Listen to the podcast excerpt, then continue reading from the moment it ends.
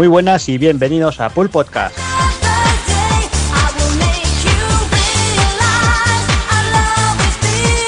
Ya estamos por aquí, otro mes más. Eh, finalizamos el veranito ya casi como el que hice, finiquitando el mes de agosto. Y bueno, esperamos que, que el calor se vaya yendo ya de una puta vez y nos deje un poquito de respiro. Y bueno, vamos a ver cómo está aquí el personal de acalorado. No sé si, si por ahí, por, por las tierras de Taco Kun, cómo está el panorama. Pues nada, por aquí ya se está bien. Bueno, ya ha hecho un par o tres de días de frío y ahora hoy ha hecho otra vez calor. O sea, está muy, muy inestable la cosa, pero bueno, yo todavía tengo esperanza de que haga calorcito y este fin de irme a la playa otra vez.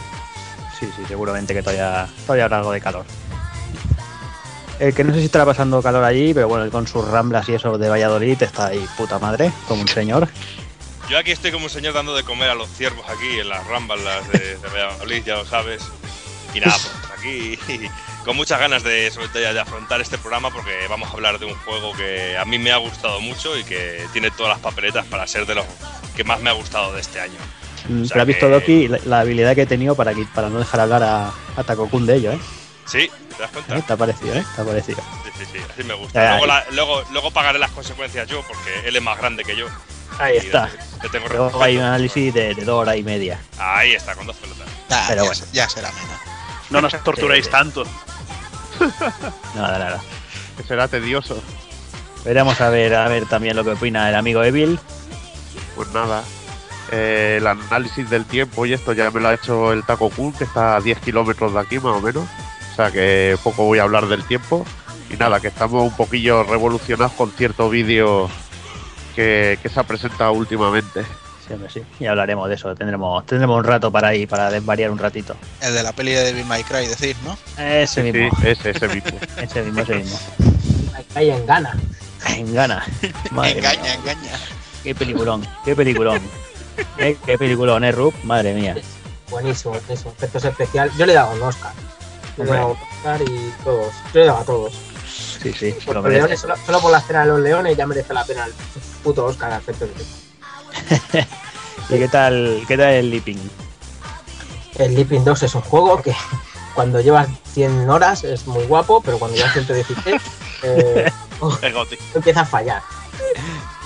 Ya sabéis, Bien. cómo, va- ya sabéis cómo va mi rollo. Ya sabemos, ya. Bueno, ahora, ahora nos contarás dentro de un ratillo a ver qué tal tu impresión. Lo cuento lo que hago. Ah, muy bien. Y nada, y para acabar ya vamos con el señor Hazard, que también está por ahí, recién termina también Sleeping, creo, y también emociona con el tráiler. Sí, bueno, es que buenas noches, buenos días. Bueno, es un pedazo tráiler que es que yo recomiendo, yo, como dicen aquí los compañeros, eh, premio a los mejores FX, efectos especiales, en, en 20 años por lo menos. Yo creo que desde Let Wood, que no se había visto nada así, de esa calidad. Vale. Pero bueno, y aquí estamos. Muy bien, pues nada, pues iremos al lío y vamos a darle caña al tráiler y a todo lo demás y, y bueno, vamos a ver cómo queda la cosa.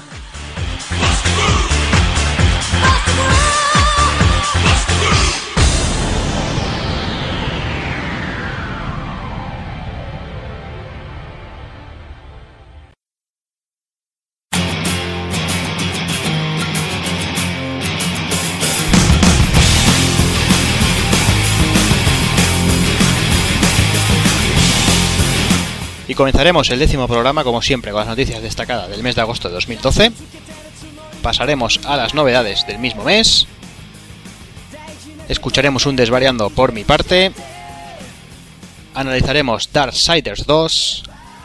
Y remataremos con el ending.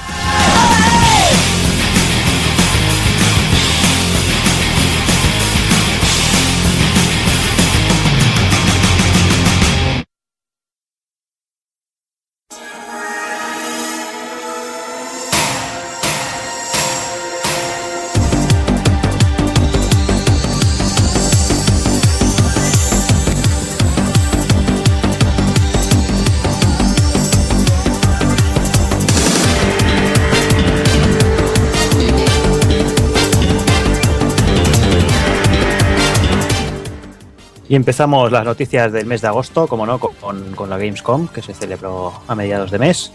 Y bueno, vamos a hacer un repaso bastante rapidito, porque bueno, ya, ya han pasado bastante tiempo y tampoco hay mucha cosa que ya no está ni siquiera de actualidad, que ya está todo más que sobado.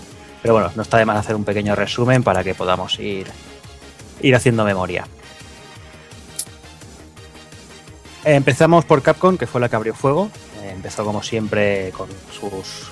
Quizás con sus. con sus juegos más esperados, no sé, por unos por otros no. Pero bueno, empezó con, con un nuevo tráiler de, de Devil May Cry, en el que igual se confirmaba que, que aparecería Virgil, y bueno, y confirmaban la fecha de salida del 13 de enero del 2013. Evil, Pues nada, eh, nuevo tráiler enseñando a Virgil. El juego parece que está bien en el aspecto jugable, pero bueno, como el, el diseño me sigue pareciendo truñal. Este Virgil se parece un Chris Redfield y no sé, no tiene carisma ninguno comparado con el de Devil May Cry 3. Para mí, a, la hora de, de lo que es diseño, me parece un poco, un poco basuril. Eso sí, el juego no parece tener mala pinta. Esperaremos a jugarlo y a ver qué pasa. Mm. Vale, otro de los juegos que también que también genera muchas dudas es sin duda eh, los Planet 3, que también voy a mostrar una partida cooperativa que no sé si, si a Doki le, ¿qué le, qué le ha parecido. Bueno, pues a mí realmente me tiene bastante decepcionado y asustado, porque a mí la primera parte del juego me gustó muchísimo, me sorprendió, no, no esperaba nada de él y realmente luego cuando le puse las manos encima me gustó mucho. Y la segunda me dejó un poco frío porque está tan enfocado al, multiplayer que yo realmente no lo pude disfrutar y tenía esperanzas de que este tercero volviera otra vez más o menos a ser un punto, aunque sea intermedio entre estos dos y no, no lo veo nada claro. Y luego realmente no me no me ha suscitado ningún tipo de no sé, de, ilusión o de, o de, o de, de, ganas de saber más de este juego. Realmente me está dejando mucho más frío que, que cualquiera de los emplazamientos que nos, nos, propone el juego. O sea que realmente lo estoy viendo que se ha convertido en un juego más del montón y ha perdido toda la gracia que pudo tener en su momento la primera parte. Mm.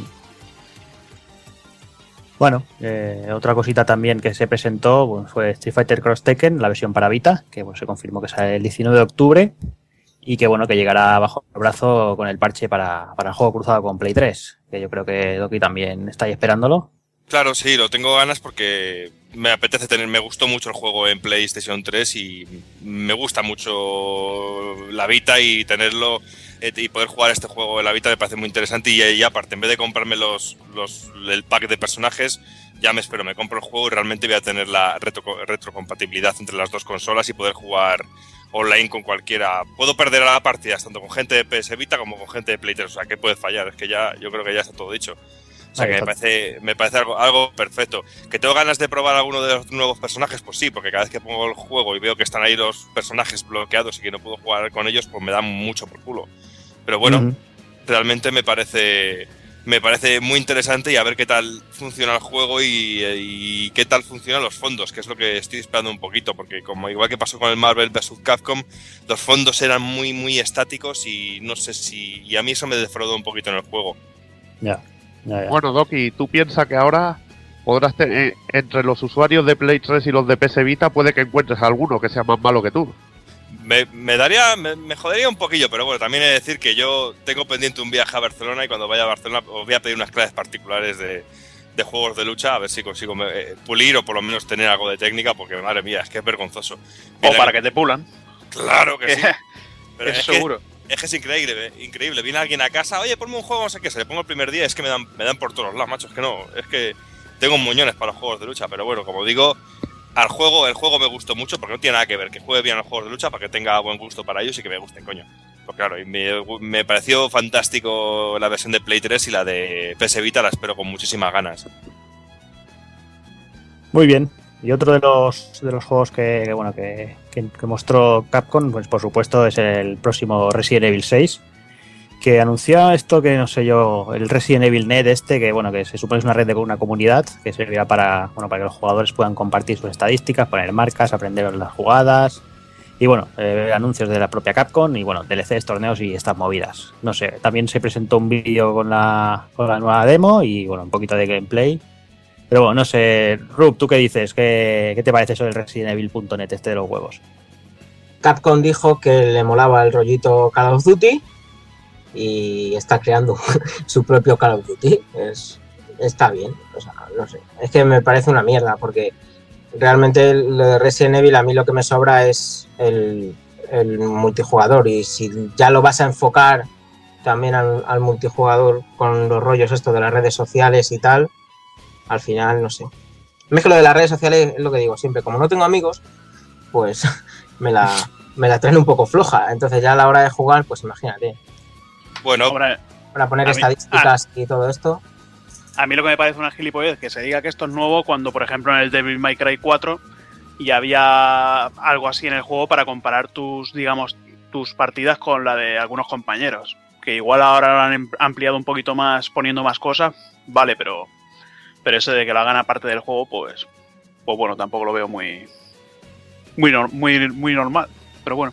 pero bueno, yo, yo- yo tampoco lo veo como algo criticable siempre y cuando no, no afecte a la jugabilidad y, al, Y a la campaña principal. y a la campaña principal. Si es un añadido y no afecta en nada, pues mira, todo añadido es bueno. Luego en, en- en tu decisión está utilizarlo o no utilizarlo realmente. Pero si realmente no afecta, pues mira, todo lo que venga, mejor. Pero vuelvo a insistir, lo mismo de que no creo que no todos los juegos tienen que por qué traer un multijugador o tienen que traer una red social o un comparador de estadísticas. Hay juegos que no lo necesitan y únicamente se ponen pues para que no se critique el que no lo tienen. Pero bueno,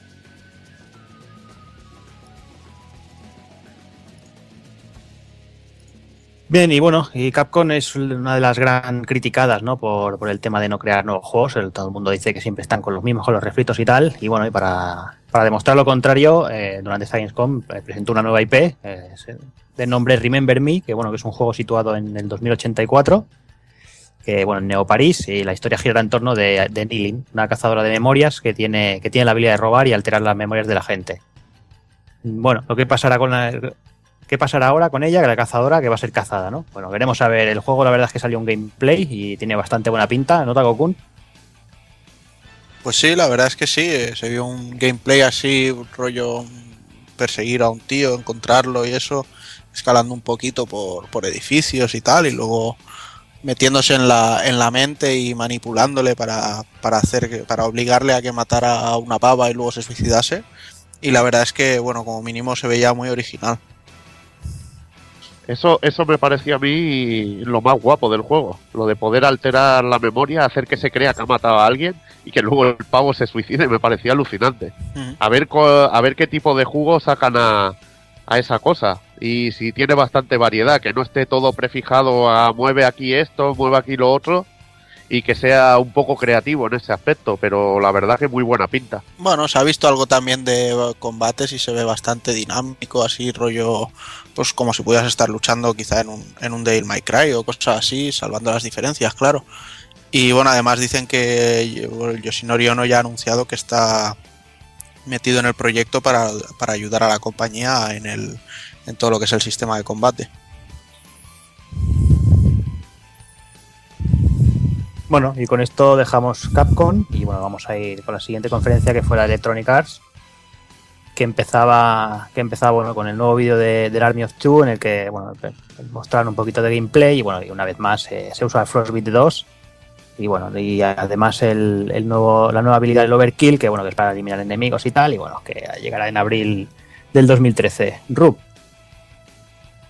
Eh, solo, solo quería decir que Visceral Games dijo que había cambiado a los personajes principales porque los anteriores daban miedo. y, y me ha hecho muchísima gracia. O sea, me, hizo muchísima, me hizo muchísima gracia. El resto me da igual y me da igual el Army of Two y los anteriores, pero es que me hizo muchísima gracia lo de que, que le- que lo había cambiado porque le daban miedo. sí, Bueno. mira. Pero Yo la verdad que a mí los anteriores me gustaron bastante y digamos que viendo aquí que han, han quitado los personajes que tenían bastante carisma y meterte dos personajes que te los creas tú, no sé cómo afectará eso a lo que será la historia del juego. Porque el carisma da miedo. Pues Claro, pero, pero, pero yo, yo entiendo perfectamente, Rub, que les dé miedo el- los, los personajes estos con las máscaras. Es que yo creo que se han escuchado el programa, te han visto a ti en tu perfil y ya totalmente tienen que estar acojonados realmente. será, será, será por Porque eso. realmente tienes mucho que ver en esto, ¿eh? Es que Vis- Visceral Games será, eh, o sea, son esa gente que ha hecho el Dantes Inferno y, y sacaban unos niños con cuchillas y unas puertas de pollas y de vaginas y tal. Y, y te hablan, y este juego que es lo más normal del mundo y te dicen que lo cambiaron porque le daba miedo. Pues bueno. Eso- darían pesadillas. Sí, En fin. Nada, la conferencia siguió con, con, bueno, con nuevos trailers de, de Need for Speed Most Wanted, de Medal of Honor Warfighter, eh, presentaron un nuevo DLC para Battlefield 3, el Armored Kill, y bueno, y también el- la Premium Edition, que bueno, lo de siempre, el juego con acceso gratuito para Battlefield Premium, que bueno, que estará a partir de este mes ya, este mes de septiembre estará ya disponible. Y bueno, luego empezaron ya con las, entre comillas, con la, con la fuerte, que fue que Crisis 3, con un multijugador online, con un nuevo modo de supervivencia extrema, que es que no es más que un modo de dos jugadores contra otros siete que, que intent- intentarán darles caza. La verdad es que este modo tiene muy buena pinta, ¿verdad, Doki? Sí, tiene muy buena pinta y yo sigo sin perder la esperanza todavía en, en Crisis porque todo el mundo me habló muy bien en su momento de la primera parte por el concepto de mundo abierto y de los, super, de los poderes del nanotraje. Y la segunda parte me dejó muy, muy, muy frío, muy frío. Sé que el Juan a lo mejor no está muy de acuerdo con esto porque según he hablado con él le, estaba empezando a gustar cuando lo empezó, lo empezó a jugar.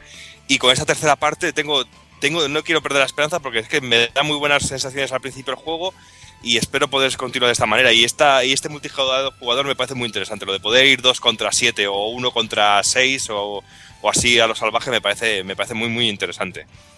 Sí, la verdad es que el, el modo este Hunter que han puesto tiene, tiene muy buena pinta.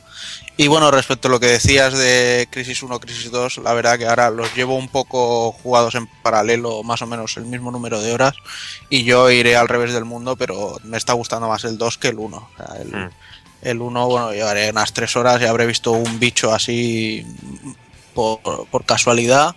Y todo el rato es de este punto a este punto, de este punto a este punto, de este punto a este punto. O sea, no, no hay más. O al menos no me está haciendo sentir de otra manera, ¿sabes? Voy todo el rato camuflaje y cuclilla, así que no me vea ni, ni Cristo. Y en el 2, pues mm, lo considero más acción, más, más puro, no sé. Mí, yo tengo también la misma sensación que tú. A mí también me gusta más el 2 que el primero. Entonces me mola así cuando te pones a correr, te deslizas, te metes por debajo de un camión, pegas un super salto, te enganchas en una cornisa y desde arriba empiezas a disparar a tu dios. Aparte que te puedes poner la armadura e ir a saco, o puedes ir de rollo camuflaje e irlos matando poco a poco. O sea, me gusta ese rollete. Es que en el 1 lo que le fallaba para mí era lo del el control, que también era para PC y era un poco lioso todo. Pero en el, en el segundo, como ya adaptaron el control a lo que era consola y tal, estaba, y era más lineal, que la verdad es que es más lineal, pero bueno, estaba bastante guapo. A mí el 2 me gustó bastante. La gente es que se queja un poco de vicio. Porque era lo que vosotros decíais, que podías alternar entre lo de ir de sigilo y ya cuando te descubría uno, pues ya decías, mira, voy a hacer una matanza. Y, y ya está. Está bastante guapo. Pues no sé, pues a mí sincer- sinceramente no me, no me gustó. Es que, o mejor iba muy hipeado, lo que sea, me pillé de salida la, la edición esta que, de la caja grande con la mochila y realmente me, me dejó muy, muy, muy frío, ¿eh? Muy frío. Mm. Y bueno, y para terminar, el Electronic Arts eh, remató con, con Dead Space 3, el juego preferido del amigo Hazard, que bueno, que presentaron una demo cooperativa y bueno, confirmaron que sale el 8 de febrero. Pues es que a mí me dio, me da tanto miedo ya el juego que es que ni, ni me vi la demo. Total. Te da, te Van a más enseñar miedo que los personajes del Army of Two, ¿no? Sí, sí, o, o que el, o que el vídeo ese del, del Devil May Cry que me habéis enseñado, que joder, voy a tener pesadilla de, de por vida. Con los leones persiguiéndote.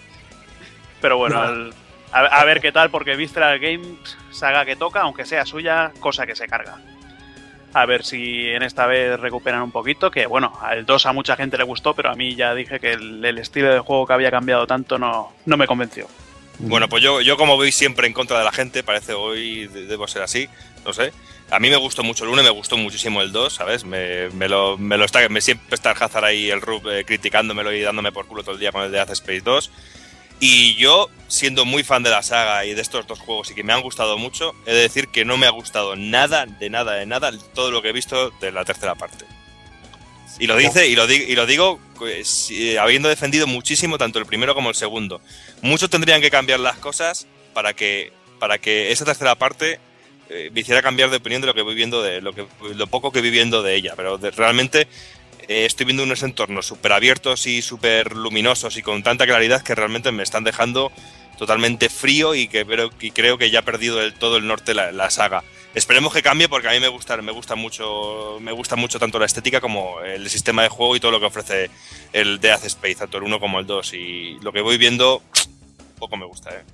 Yo solo digo que igual que Capcom hizo Resident Evil y hizo infectados que conducían en motos, Ahora ha llegado Visceral Games y ha dicho voy a poner necromorfos que disparen y voy a poner coberturas y a un tío que era eh, ingeniero no sé qué y usaba herramientas, de repente sabe usar un subfusil y rifles y, y historias y no me mola nada eso. Mira, yo creo que yo creo que hay un error de base en el juego. En el momento que, que a este juego le meten un multijugador, un cooperativo, eh, lo veo absurdo. Es que no tiene ningún tipo de sentido porque lo interesante de este juego es la soledad e ir, ir uno solo.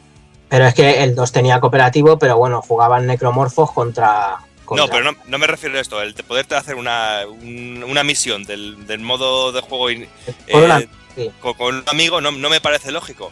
Vamos a ver, Visceral Games eh, es una compañía que vive a la sombra de hacer juegos, eh, mm, sus, sus versiones de juegos famosos. Eh, pues hizo el Dante's Inferno, que era un God of War, hizo Dead Space, que era un Resident Evil, pues ahora Resident Evil evolucionó a, a hacerle multiplayer, pues ahora estos han tirado por lo mismo y ya está. Mm, No sé, pero es que no me gusta, o sea, a mí no me gustó, no me gusta y ya está. Digo lo que Hazard, que no, no tiene que Yo, mira, solo digo que, bueno, a mí Dead Space mm, me gustó principalmente por su atmósfera y su, y su historia. ¿Vale? Puede ser simple, pero a mí la historia me gustó y me tuvo bien enganchado al mando. Y si el 3 tiene eso, y pues me importará una mierda el cooperativo, el multiplayer y las pollas que le pongan de extra. Y bueno, realmente además también han confirmado que tiene un, un modo de o sea, que puedes jugarlo sin ningún compañero. Y si hay alguna compañía que se llevó el gato al agua en esta Gamescom, sin, sin lugar a dudas fue Sony con grandes anuncios. Y bueno, empezamos repasando un poquito lo que presentó para Vita. Pues sí, la verdad es que esta vez parece que aprendieron de los errores de, de la del E3 y hicieron unos cuantos anuncios de Vita. El que más llamó la atención sin duda fue el Tiara Way, que es la, la nueva IP de los creadores de Little Big Planet, los de Media Molecule. Y la verdad es que se ve un, juego guapo, lo que para ello pues no me imagino en el metro gritándole a la pantalla y esas cosas, ni soplándole, pero bueno, para jugar en casa tiene buena pinta. Y luego, bueno, pues se vieron trailers nuevos del, del Assassin's Creed Liberation, que cada vez tiene mejor pinta. Del Killzone se vio una pequeña intro y un GIF así de, de partida que, que pintaba bastante guay. El Call of Duty que parecía un, un downgrade de, de un Call of Duty normal y corriente, así en plan no nos molestamos en hacer otra cosa. Y luego, bueno, pues eh, cosas como el Sly Thieves in Time y el, y el PlayStation All Star este Battle Royale, que bueno, son los primeros que van a tener el, el cross-buy en, en PS3 y PS Vita. Que esto es que si compras el juego en Play 3, pues tienes la, la descarga digital del de PS Vita gratis y puedes ir eh, cambiando la partida de consola y esas cosas. Y bueno, y alguna cosilla más se vio de Vita, pero bueno, le dieron, le dieron vidilla, le dieron la vidilla que le hacía falta. Sí, Lo que pasa un que- poquito más que en el E3 porque fue vergonzoso el E E3. Lo que pasa que otra vez se dejaron fuera de conferencia el Soul Sacrifice y en mi opinión es de lo, de lo mejorcito que llevaban. Pero bueno, Mm. Bueno, veremos a ver. Y otras cositas que, que presentó Sony también fue, bueno, eh, mostraron la nueva gama de juegos, la PlayStation Essential, juegos de Play 3 a 19.90. También enseñaron, bueno, hicieron una demo del juego cruzado entre Play 3 y, la Vita para Little Big Planet 2, que podemos usar la, Vita como, como, un, mando más como cooperativo, que no sé a qué me recuerda. Y bueno, y empezamos con las con los nuevos juegos que presentaron. Eh, empezamos con Until Dawn, que bueno, es un, nuevo título para PS Move, que es viene a ser un, thriller de terror, así moviéndose entre bosques, por una cabaña, una, y una ambientación muy muy parecida a Alan Wake. El juego controlaremos a siete personajes y bueno, manejaremos armas, cuchillos, linternas y todo esto. Bueno, ya sabéis, juego en el Move, todo lo que se le pueda sacar juego a la historia. Uno de los juegos que, que a mí personalmente más me sorprendió en, en la Gamescom fue este Rain del Japan Studio para Play 3, en el cual controlamos a un niño que bueno que de pronto se, se vuelve invisible y solamente se puede ver cuando la lluvia cae sobre él. Bueno, podemos ver dónde, lo que, dónde caen las gotas y todo eso. Y bueno, el juego la verdad es que, que tiene una pinta bastante increíble, que es para, bueno, es para, para PlayStation Network y bueno, eh, vere- veremos a ver cuándo salga, a ver, a ver qué tal, pero la verdad es que sí que tiene muy, muy, muy buena pinta. Japan Studio también nos presentó Puppeteer, que bueno, eh, vuelve a dar un campanazo eh, con un título con unos gráficos muy coloristas y bueno, que se muestra un teatro de marionetas y bueno, parece es un, un plataforma así con un semi 2D, con un apartado artístico y un diseño, la verdad es que, que espectacular. Y bueno, ya terminaron como siempre, bueno, con los, con los dos grandes juegos que se, que se les vienen, que son el de Last of Us y bueno, el Beyond Two Souls. No sé si, si Hazard quiere comentar algo de, de estos últimos. Pues a ver, del de Last of Us, ¿ves? He aprendido a decirlo ya correctamente después de tantos programas. Pues todo lo que se vio espectacular. Mucha gente está flipando con el tráiler de Metal Gear, pero es que lo que estamos viendo también en este juego también es increíble el nivel que ha llegado Naughty Dog. Para mí está superando el famoso desierto de lo que pudimos ver en, en Uncharted 3.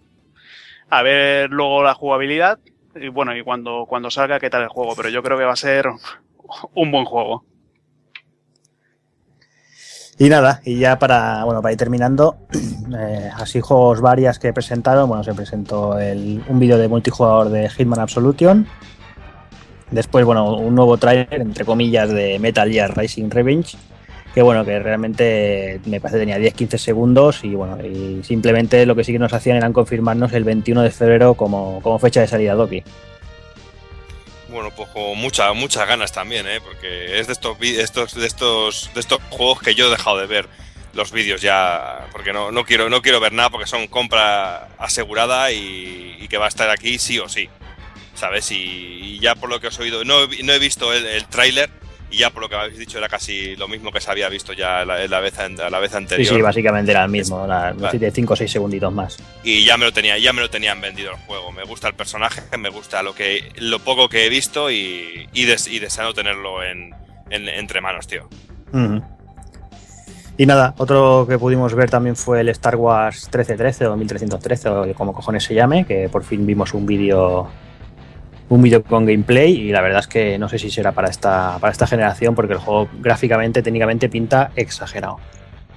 Y bueno, y terminando también mostraron eh, algún, algún gameplay más de Rayman Legends, que bueno, que por ahora parece ser que es exclusivo para Wii U, pero bueno, seguramente acabará acabará cayendo en Play 3 y, y 360.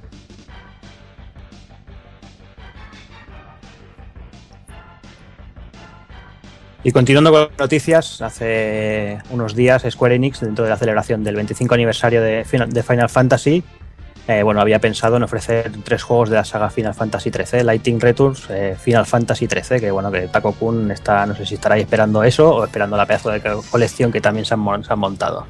Pues yo eh, estoy un poco mosqueado y expectante a la vez. O sea, esto no hace más que alimentar las dudas sobre el Final Fantasy Versus 13, que de hecho ya han dicho que ni siquiera irá a la, Tokyo Game Show. O sea, que dices, vale, que me estáis contando, cabrones. Y bueno, esto de un Final Fantasy 13-3 y que va a ser eh, un action RPG, dices, vale, guay que va a tener que si coberturas para perseguir enemigos, dices, vale, guay, también. Pero bueno, tampoco hay que olvidar que la última vez que intentaron hacer un action RPG con personajes de Final Fantasy, les salió el, el- el- la especie de shooter este del, del. Bridge of Cerberus. O sea que veremos a ver lo que, lo que les sale.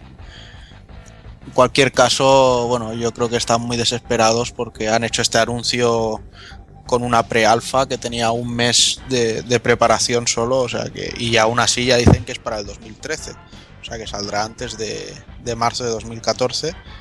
Entonces, pues a mí lo primero que me viene a la, a la cabeza es que van a reutilizar todo lo que todo lo que hay de, de bestiario, escenarios y demás en otros en los otros Final 13 y que no, no van a hacer mucha cosa nueva. y bueno es que luego luego aparte y ya esto es una cosa muy personal de cada uno a mí tampoco el personaje de Lightning es un personaje que me es un buen, le veo como un buen personaje, pero tampoco le veo como un personaje con mucho tirón, o a mí por lo menos no me llama poderosamente para comprar un tercer juego de la saga Final Fantasy, aunque me gustó mucho el 13-2, esto hay que decirlo, ¿eh? Exacto, es que Lightning en realidad es, es como un Cloud sin, sin rabo, Sí, ¿vale? Lo que pasa, bueno, que tampoco sé si el Cloud tendría rabo, porque cojones al menos no tenía durante el juego. Pero bueno, que, que no sea, yo tampoco le encuentro nada de... Es un personaje de esos de molo porque estoy muy callada, porque soy Hmm. súper seria, o sea... Lo hace Squall y es un emo, lo hace Lightning y mola porque tiene tetas. No sé, no, no, no, no entiendo a ¿Qué, la for- gente. qué forma más patética de defender el final 8? Es que no, no, es que es buscar, un po- es buscar un poco de coherencia, o sea. esto sí porque sí y esto no porque no. Pero en realidad es lo mismo. Entonces no, no sé. Bueno, Pero yo bueno. comentaré una cosa aparte de que del Megapack que van a hacer del 25 aniversario con chorro mil CDs y hostias, que en diciembre también sacarán un pack de un pack de tres libros que se pueden ir comprando por separado o en conjunto con todo el arte de- o todas las ilustraciones así de Final Fantasy recopiladas eh, en tres tomos que cubrirán distintas épocas. Creo que el primero es del Final Fantasy 1 al 6, el segundo es del 7 al 9 y el tercero con el resto de Final Fantasy hasta el... ah, no- bueno, no sé si tendrá algo del 14, la verdad, ahora no lo, no lo recuerdo, pero bueno, que, que creo que para coleccionistas y a quien le gusten los libros de, de arte puede estar bastante cachondo. Lo malo creo que solo está disponible en la tienda de Square, aunque como siempre aparecerá aparecerán libros por ahí. Bueno, si yo ya os aviso, en CD Japan Japón están ya para hacer la reserva, ¿vale? Hacen ellos de intermediario, los pillan en la tienda de Square Enix y te lo envían. Y salen los tres, los tres libros aproximadamente a unos 115 euros. Ajá, muy bien. Pero No bueno, está mal. supongo que en Amiami también lo pondrán más adelante.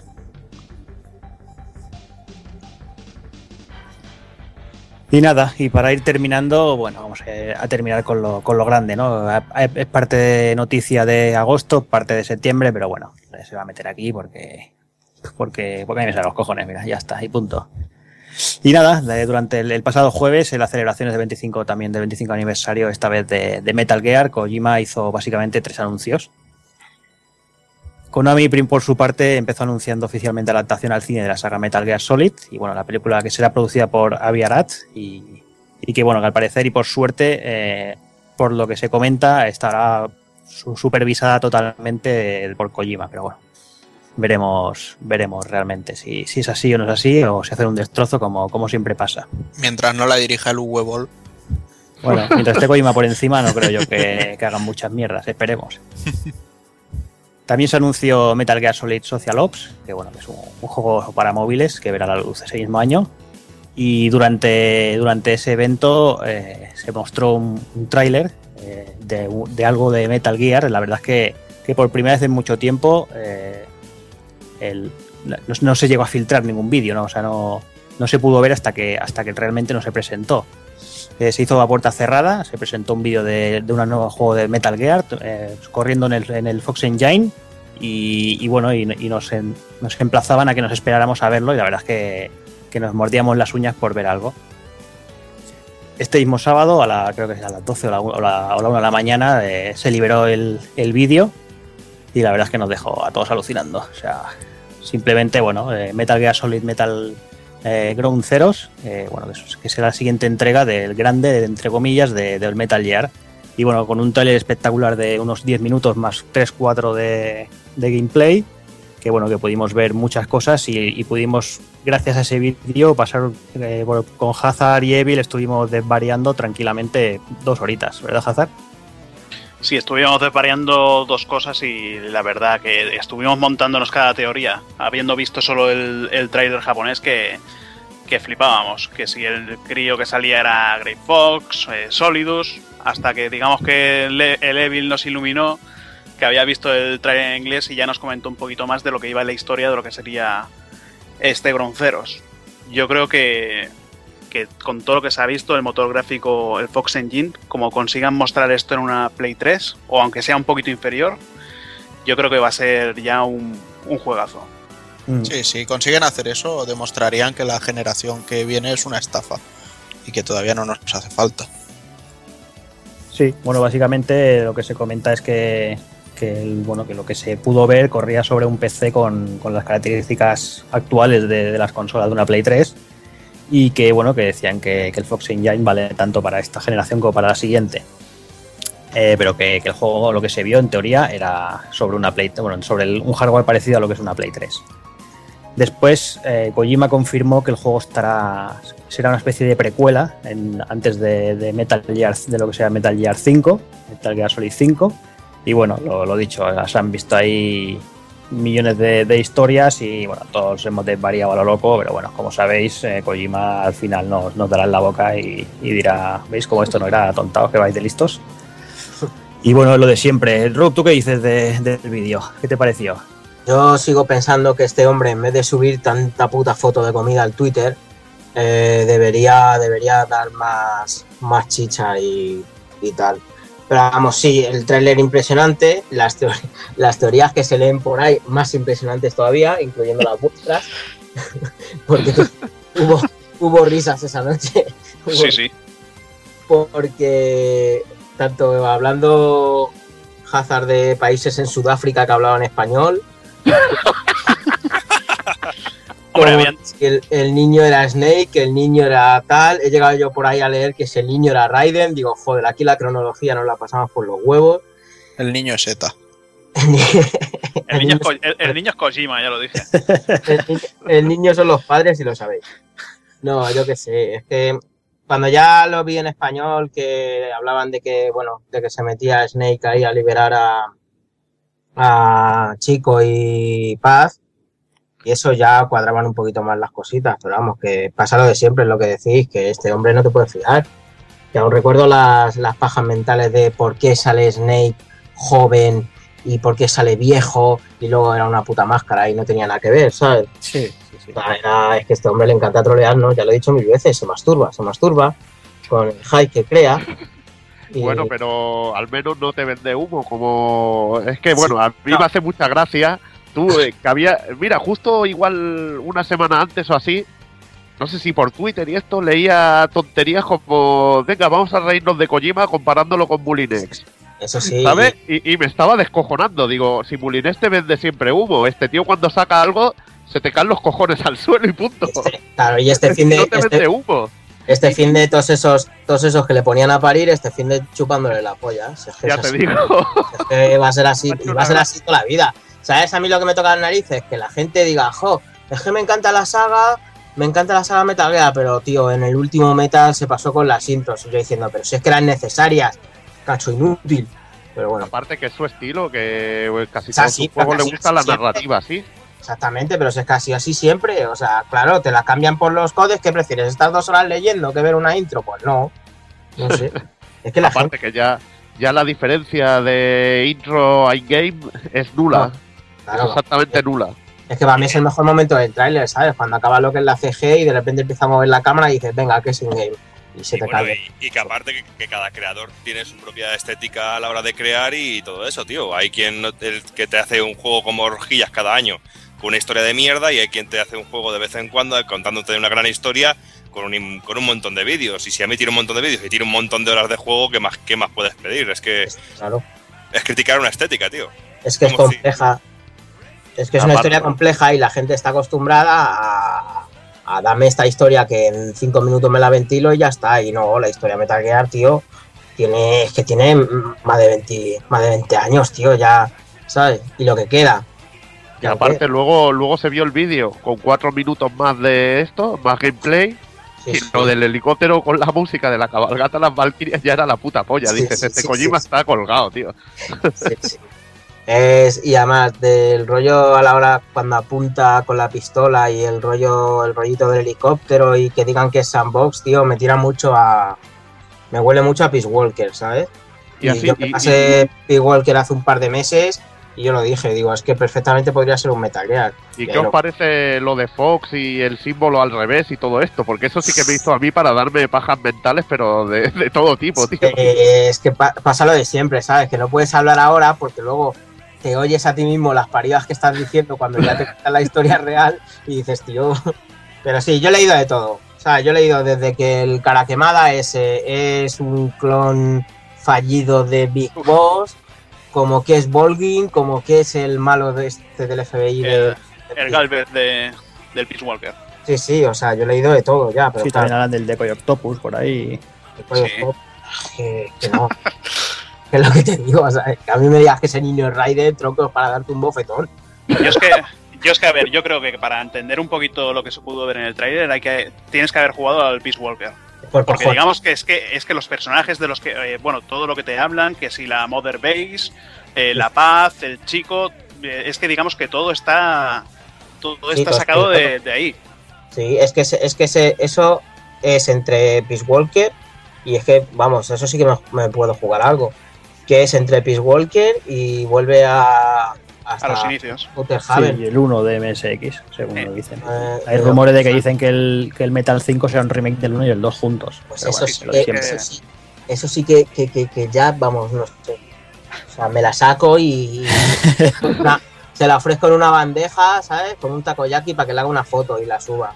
Sí, sí, no, a mí, lo, a mí lo, que, lo que me gustó de la, de la entrevista, de lo poco que, que ha salido a la luz, es que cuando le preguntaron a Kojima que, bueno, que, que cómo estaba el rollo, él dijo que, que, el juego llevaba él varios años detrás, o sea, llevaba varios años ya de desarrollo, o sea, que no es aquello que diga, me he puesto ahora y esto es lo que yo he hecho. O sea, que el juego está, está muy avanzado y, y lo que os digo, si, si os fijáis, el, el Fox Engine es que es brutal lo que comentabais, tío. Lo, de la intro que pasa en game es bestial. Los juegos de luces del helicóptero cuando viene, los efectos de la lluvia, todo. Es que, es que crea una inventación, pero bestialísima.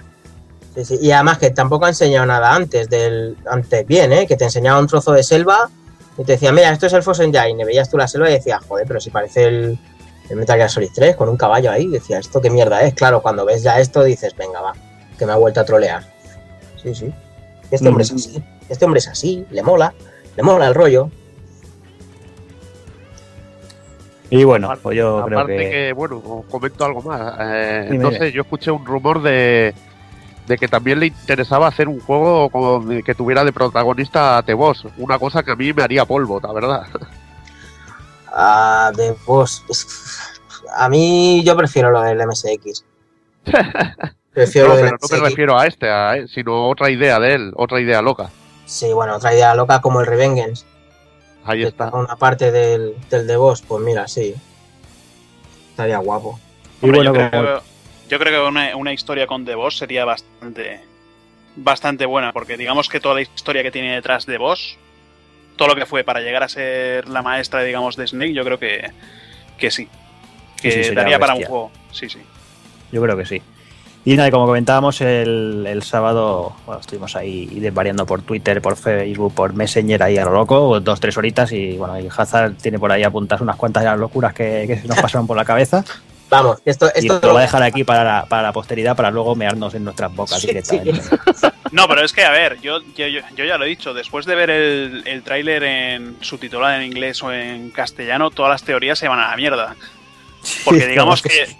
Es que, a ver, eh, primero se había hablado de que, de que el juego transcurriría en Mozambique porque digamos que está es un país que está al lado de Rhodesia, que es donde Grey Fox eh, rescató a, a Naomi. Que los perros que salen en el tráiler son perros, digamos, típicos de, de Rhodesia. Y eh, va, a ver, en, Mo- en Mozambique, digamos que, que se habla se habla español. Y como en el tráiler este se vio, los carteles que ponía, no me acuerdo ya ni lo que ponía, en las vallas de la cárcel. que- eh, lo de que si hacía falta se podía usar la fuerza o algo así, Mm. ¿no? Hmm. Sí, así, Sí, pues, por aquello. Estaban autorizados a matarte si tocaban la polla y ya está. Claro en, dialecto de, en dialecto de Mozambique era eso. Era eso.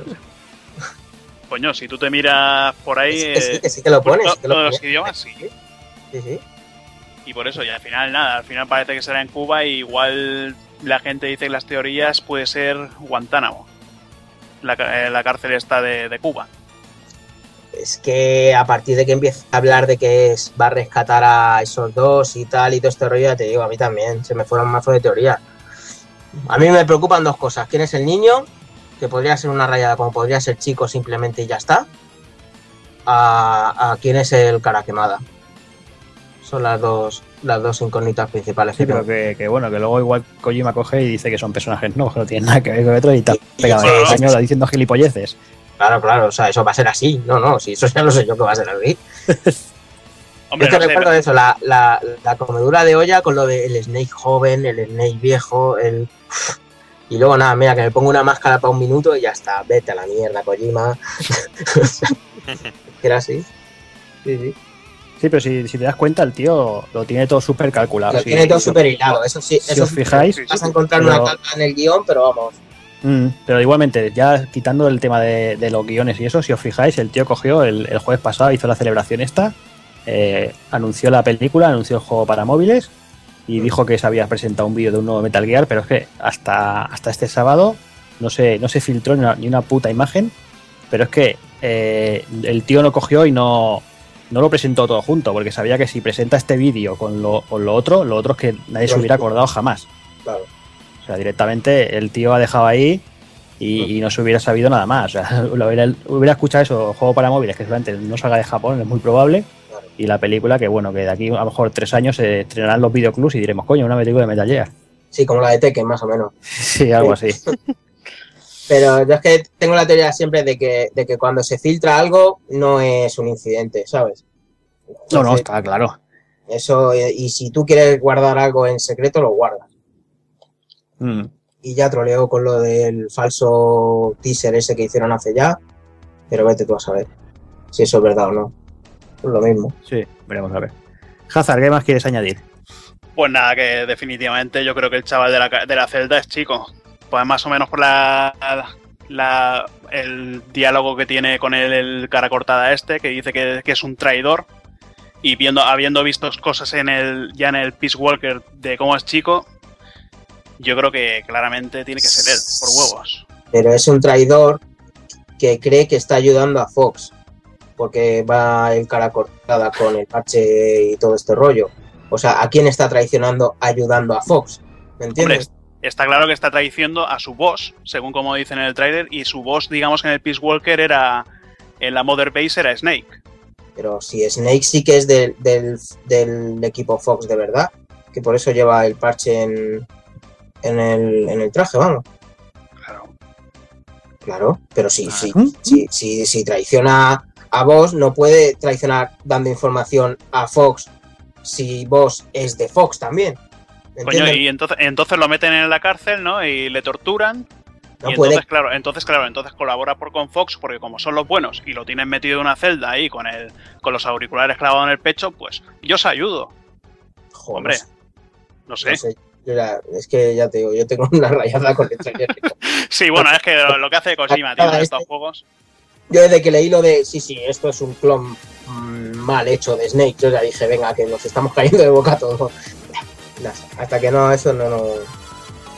Sí, no sí, me- eso son totalmente locuras personales y es lo, que, es lo que decíamos. En cualquier momento Kojima nos explica de qué va el rollo y nos quedamos aquí todos con la cara de gilipollas. Nada, para el próximo, para el Tokyo Game Show nos saca uno de 8 minutos más y ya está. Hombre, yo supongo que para el Tokyo Game Show algo saldrá. Pero bueno, no lo contará Dobby, cabrón. Ahí está.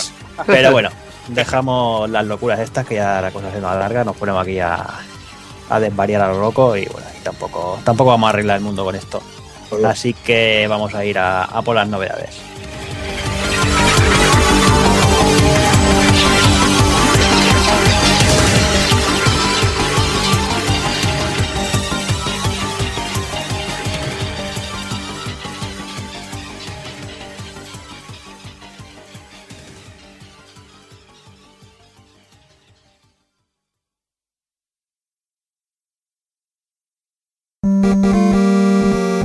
Pulpofrito.com Me gusta.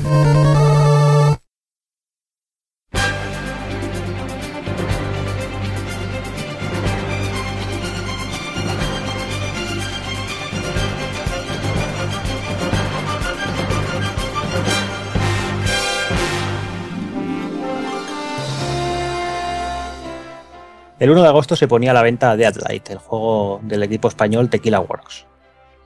Bueno, yo leí bastantes críticas, digamos, en, en internet de páginas de estas eh, especializadas que lo ponían muy, muy, muy a parir.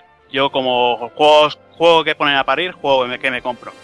Y la verdad, bueno, es un juego que es una, una especie de Prince of Persia y mezclándolo con, con zombies. Es plataformas 2D, vas tirando para adelante como, como cualquier juego de estos. Y a mí me, me gustó, tiene una buena historia. El juego dura unas entre 4 y 5 horas. Pero digamos que eh, no me acuerdo ahora si son 5 o 6 episodios que tiene.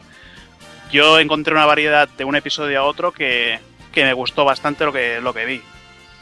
Y no sé, es un juego que por lo que valía eran 1200, quizás un poquito corto, pero, pero yo por lo menos lo recomendaría. Bueno, hay que tener en cuenta que el juego era un indie, que bueno, cuando lo vio Microsoft dijo que de indie nada, que eso se iba para para el equipo Live Arcade, dijéramos. Sí, yo creo que el juego, la calidad que tiene, el, el- el uso que han hecho los de Tequila Works del, del Unreal Engine es impresionante. Aunque sea un juego 2D, los escenarios en tres dimensiones y, y gráficamente una pasada. Pues nada, pues totalmente recomendado. Y dentro del mismo Summer of Arcade, bueno, el, el día 15 también aparecía Dust Elysian Tile, eh, que bueno, que, que también el amigo Evil también le ha dado mucha caña y nos va a contar un poquito de qué va Un el rollo. juego, un juego muy esperado por mí, que le pasa lo mismo que a, que a Dead Light. En principio era un proyecto indie y Microsoft lo vio, bueno, ganó incluso un premio y, y se pasó al y se pasó al arcade oficial y el juego, la gran curiosidad es que lo estaba haciendo un tío solo, un tal Dean Dodrill, de difícilmente pronunciable, ya ves. ya, es bastante jodido. Y nada, un juego que es eh, muy al estilo de, de lo que sería el Muramasa de, de la Wii y, o el Odinosphere de, de Vanillaware y que cuenta con, con un arte y un trabajo en 2D en HD magnífico. Aparte de un desarrollo a lo Metroidvania o Castletoid, como queráis decirlo, muy apetecible.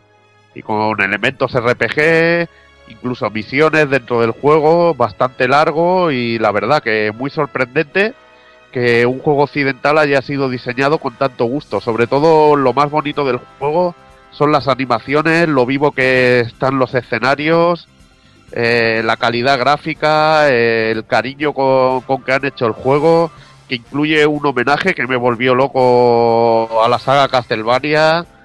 Eh, nada, muy recomendable por 1200 puntos para quien le guste sobre todo lo- los arcades clásicos y los juegos 2D. Una auténtica maravilla. Y bueno, recordamos que tanto Deadlight como, como Dust son exclusivos para, para equipos Live Arcade. Que bueno, que en Play 3 nada de nada. El día 17, eh, bueno, también salía a la venta para Nintendo 3DS New Super Mario Bros. 2, eh, la continuación de- del juego de DS. Y bueno, la verdad es que aquí este juego es co- es complicado de, comentar. La verdad es que, que el juego no deja de ser casi casi exactamente el mismo juego que ya salió para DS, eh, con algunas cositas nuevas, algún ítem nuevo, eh, fases nuevas, eso sí, pero te deja esa sensación, sí, la jugabilidad sigue siendo la jugabilidad clásica, pero te deja esa sensación de, no sé, que, que te están tomando el pelo. Yo creo que Doki estará, estará de acuerdo conmigo. Yo lo que todavía no entiendo es cómo podría estar yo en el mundo 2 con 140 vidas acumuladas ya, y la verdad es que eso me parece bastante vergonzoso. Mira, no podría estar más de acuerdo contigo y es que es un- realmente es una auténtica tomadura de pelo, pero sé que el año que viene volverán a sacar un New Super Mario Bros. 3 y volveremos a picar porque no sé por qué, ya es eh, ya es por ende que tenemos que tenemos que picar en este, en este, en este juego y en, y en- y en esta saga. Y yo estoy muy muy cabreado, tío, porque lo que era normal es eh, pasarme el juego del tirón y muriendo únicamente cuando ya iba a lo loco y iba a buscar cada una de las de las monedas y luego tener un mundo estrella, por ejemplo, y que en ese mundo estrella pasar todas las fases a la primera y encontrar todas las monedas del tirón, tío. Y eso en un Mario me parece totalmente absurdo. Es que el, no, sé si el problema o, o no, más bien lo contrario, ¿no? Pero o sea, el espíritu de Mario sigue estando ahí. Sigue estando ahí. El juego es un Mario clásico puro y duro. El juego es brutal. El juego está genial. Lo único que falla es el, el nivel de dificultad que es, que es paupérrimo, es inexistente. O sea, Claro, lo que tú dices a, ni- a nivel estructural del juego, tanto de plataformas como de imaginación de cada uno de los niveles, o incluso con nuevas, alguna mecánica nueva, como algún poder nuevo, está muy bien y es muy guapo y gráficamente también luce, luce muy bien, pero lo que tú dices de la dificultad es que no hay dificultad directamente. Y no te digo de que puedas coger el ítem este que es como la super guía y que te pasas el nivel del tirón, sí, sí, ya Sí, solo no. faltaba eso. sino el, el hecho de la dificultad de eh, poder encontrar las tres, las tres monedas Mm, de, de- de cada uno de los niveles. Que es que se, se encuentran con, con la chorra, tío. Es que vas directamente y te las vas encontrando por el camino. Hay alguna Sí. un poco más escondida, pero bueno, es que también eh, me han dado huevos que no estuviera alguna un poco más escondida. Pero tío, a mí ya lo que me mató del juego totalmente es el, el mundo estrella. Y es que siempre, y he escrito un montón de tweets sobre ellos, sobre este tema, porque es que no he podido evitar volver a Super Mario World y, y jugar a aquel mundo estrella, tío. Es que, es que tío, es que no, no hay, no hay color. Ahí no había que buscar estrellas. pero por lo menos tenía una dificultad, el nivel para pasarlo y poder hacer completo ese nivel de la hostia. Y es que esto es un auténtico paseo, un auténtico, auténtico, auténtico paseo y no tiene ningún tipo de reto, pero ninguno. Sí, sí. No, totalmente. El juego sí hará las delicias de todos los amantes de Mario, le gustará. Lo que pasa que, que te queda esa sensación, te, te queda esa cara de tonto.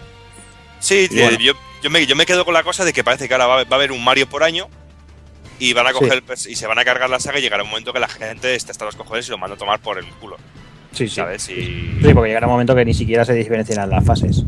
claro, Bueno, y espérate porque ahora empiezan con el DLC para este. O sea que a ver lo que os hace Nintendo. Bueno, a mí no me hará nada, voy a comprar, no voy a comprar nada, lo tengo clarísimo. yo por supuesto. Pero bueno, eh, el mismo día se ponía a la venta Sleeping Dogs. Eh, bueno, eh, yo probé la demo, eh, siendo un total desconocedor, bueno, no desconocedor, pero la verdad es que no, es un, es un tipo de juego que me gusta. A mí los sandbox no, me llaman demasiado. La demo me, gustó mucho, la verdad, una, tiene una buena ambientación, los combates me parece que están muy bien. Pero no sé, no, como no soy muy de sandbox, eh, sí que como puntuales me han gustado mucho, pero en general no, me dicen nada. Voy a ver si, el amigo Rubaku, que él no sé si lo ha terminado ya o está a puntito, a ver si me lo vende. Estoy, estoy en ello. Verás, esto es lo que yo digo siempre. La conducción es de un Crazy Taxi. El sistema de peleas es de un Batman de los últimos, un poco más simplificado. Eh, la ambientación es, bueno, de las pelis de estas chinas de los 70, 80 y tal. Y básicamente eso es el Sleeping Dogs. Mm, mm, Se me está haciendo fácil y antes de que hable Hazard no lo estoy jugando en fácil. Lo estoy jugando en, en- no sé, en, normal supongo, porque no le toca la dificultad y se me, se me hace fácil. Y es verdad que el juego tiene mucha más variedad, por ejemplo, con GTA, porque tienes un millón de cosas por hacer, pero yo ya, ya- volvemos a lo de las 100, 117 horas. Yo es que ya estoy haciendo ta- tantas misiones secundarias que ya voy de cabeza a hacer las de la historia principal para acabarlo y seguir mis aventuras ahí en el Dragon's Dogma Infierno. Y básicamente eso es el Sleeping Dogs. La historia está muy guapa, la historia de triadas. Eso te iba a preguntar, la historia y tal, ¿qué tal? Sí, no, no, la historia sí que está genial. A mí sí me gusta mucho. Y gráficamente yo lo juego en PC con las texturas HD y demás, y por lo visto es el Claro. las tres versiones la que mejor rendimiento tiene. Lógico. Porque siempre tenía problemas de frame y tal, de frame rate, y- pero bueno, no, eso ya no lo sé porque yo no he probado las otras. Que ya digo, para mí muy recomendado, pero claro, yo también soy de si juego a sandbox, entonces. Ya, ya, ya. sí Ya, ya. Bueno, Hazard- Hazard, ¿y tú qué me dices de, de las secundarias? Yo es que digan, bueno, de las secundarias eh, empiezas a hacer secundarias y, y te aburres de hacerlas. Yo tampoco veo tanta variedad. Eh, una que te dicen coge un coche y tíralo, tíralo al mar para cobrar el seguro. Otras que son arréglame la moto, te pones allí delante, le das a la Y, te arreglan la moto. Eh, son, digamos, secundarias, son bastante, bastante cortas. Dentro de lo que cabe, bueno, eh, no, si quieres, digamos que es como todos los juegos, si quieres las haces y no las dejas, como las lentejas. Y bueno, pues digamos que luego también los que hayan probado la, la demo no tiene, no tiene nada que ver con, con lo que es el juego en general. En, el juego, digamos que empiezas, empiezas con el, el tema de este rollo Senmu, vas por las calles, hablando con, con la gente, haciendo misiones, pero en cuanto coges un coche, pues ya empieza, ya empieza a ser directamente un sandbox. Pero yo creo que en eso, en, en variedad, sí que es mejor que seguro que el Darksiders 2. Y Ya, bueno, ya, ya tuvo que abrir la boca. Pues, pues yo creo que no, ya te lo digo yo que me pasa el Darksiders y las secundarias son muy buenas. Son mazmorras propias, son enemigos que no salen en el resto del Bueno, juego, bueno, eso ya, etcétera, etcétera. Pero es para tapar la bocaza a ese tipo que está hablando. Que dan la, que dan la cuerda aquí. Estamos hablando de Leaping 2, así que Ah, los bueno. niños de Darksiders 2 a callar. eso. Que luego Yo no, no- no- yo digo sobre todo lo de la variedad por refiriéndome al género al que pertenece.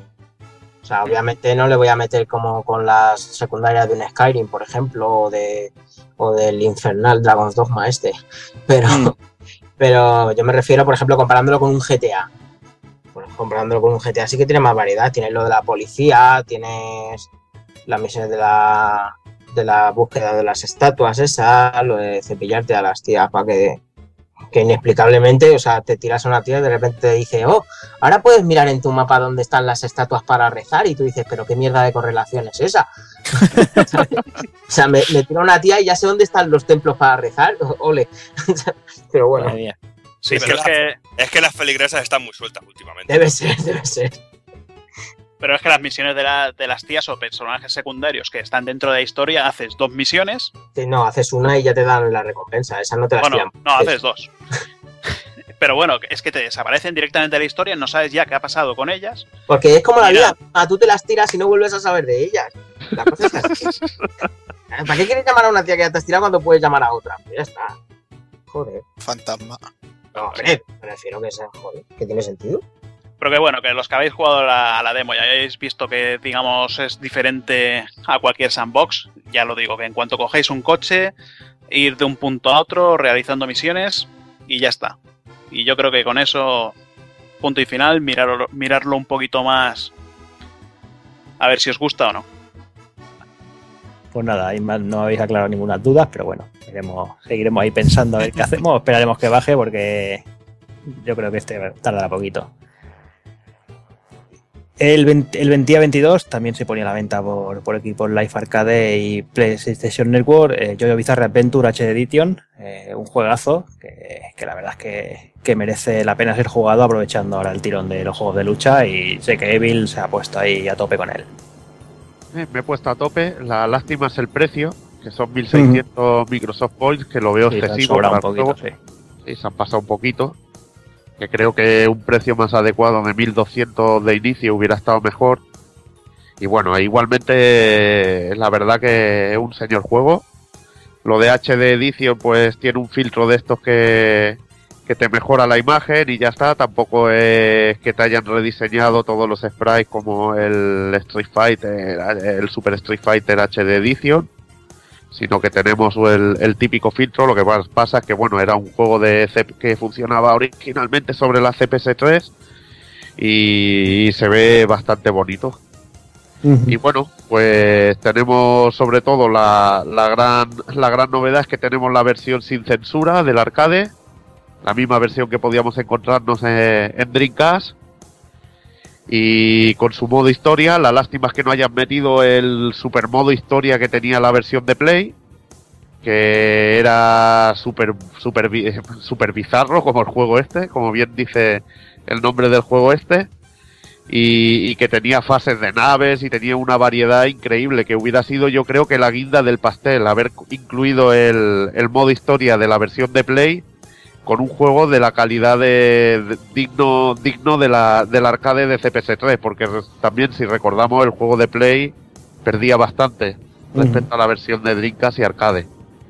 Y nada eh, sobre todo eh, la posibilidad de volver a descubrir un clásico de Capcom eh, basado en un manga de bueno de culto bueno que yo recomiendo sobre todo esta parte es tremendamente guapa y que ofrece mucha diversión, tiene un sistema también muy original de, de combate con lo de los espíritus eh, que llamados stands de ayuda que, que le da una dimensión súper guapa al juego.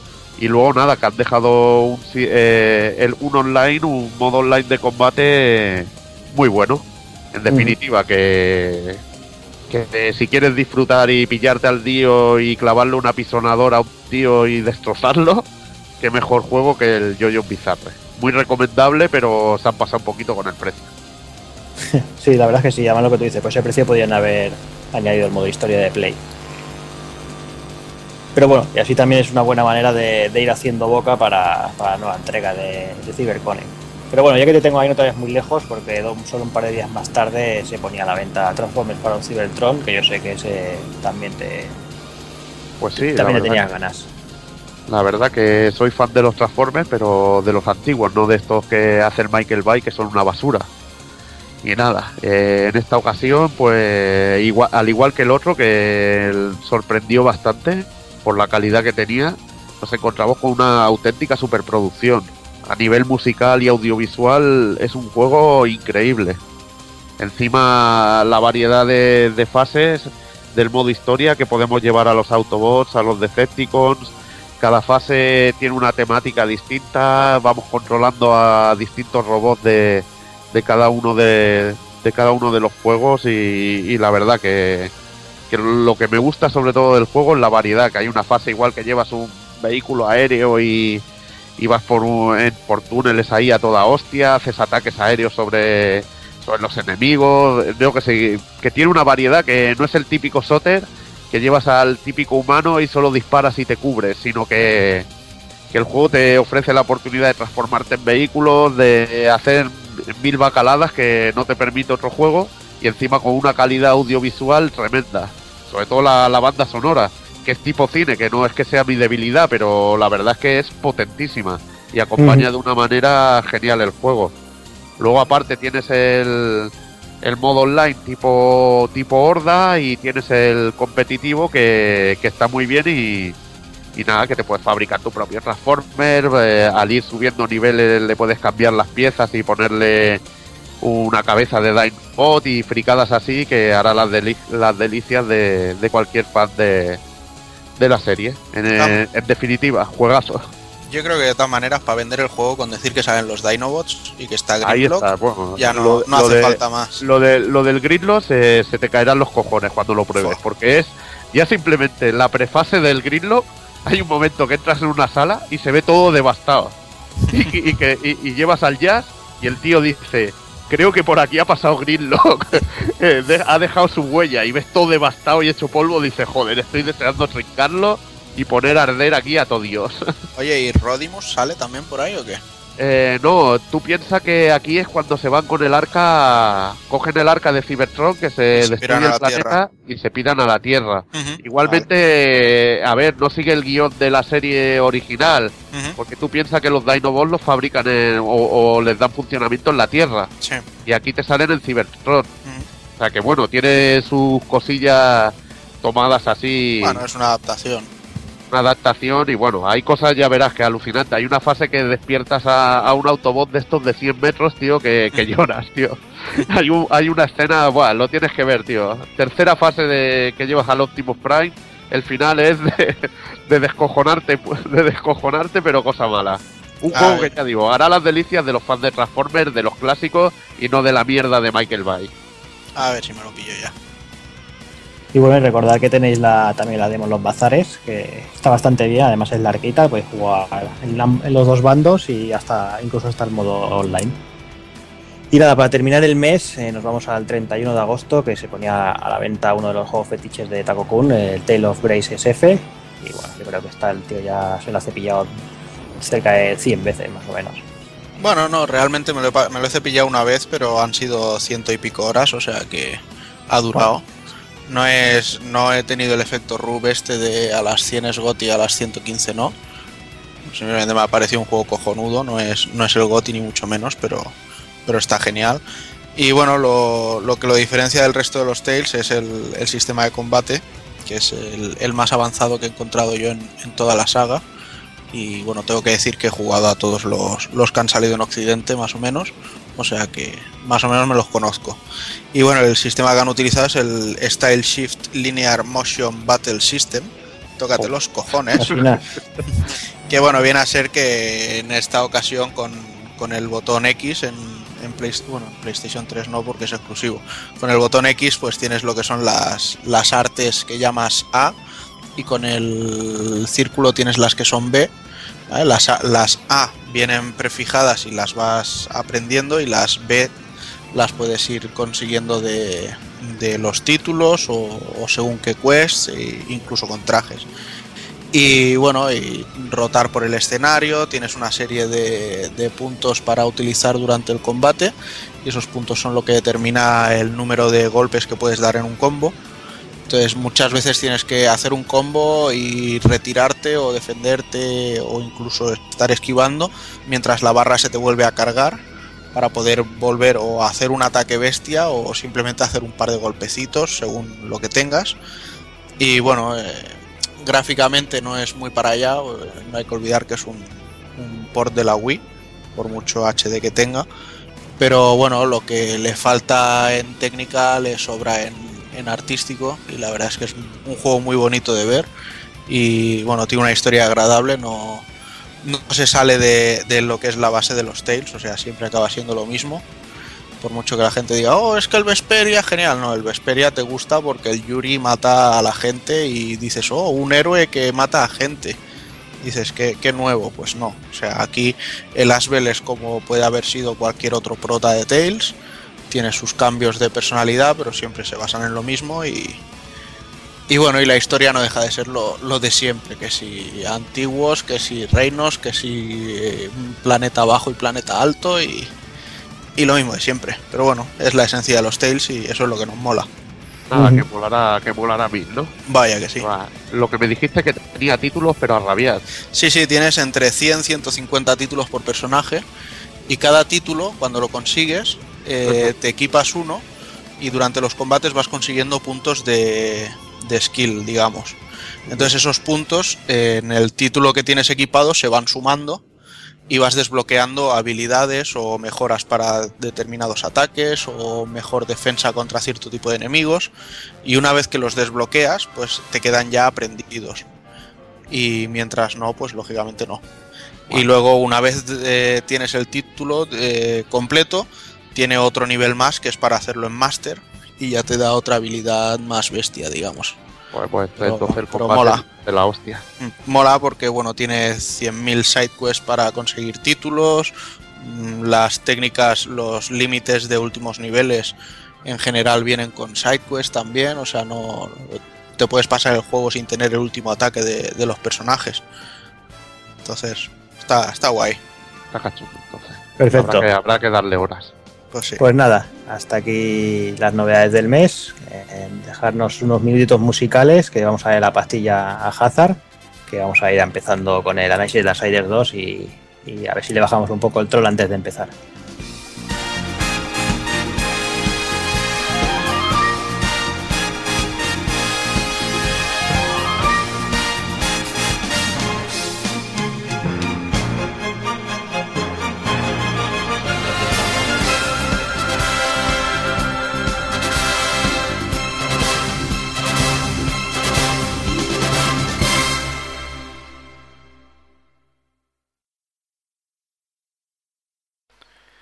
Aprovechando que Hideo Kojima está de actualidad por la presentación de Metal Gear Solid Ground Zeroes, os traemos la intro de un juego que no llegó a salir de Japón, Polisnaut.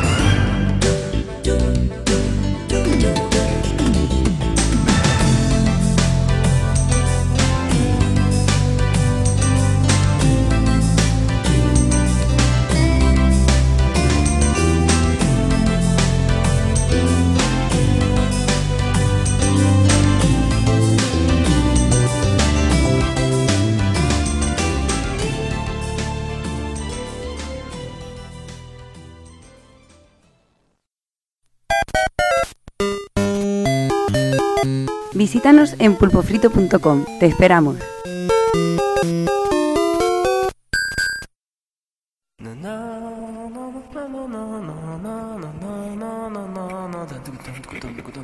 Desvariando. Desvarío. Desvaríos. Desvaríos. Desvaríos. Desvaríos. Desvaríos.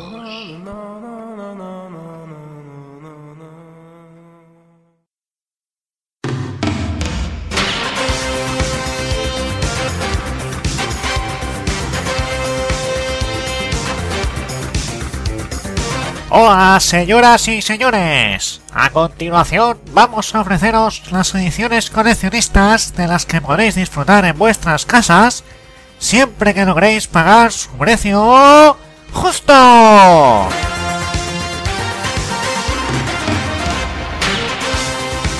Muchos años pasaron hasta que Capcom decidió lanzar una nueva entrega de la saga Street Fighter.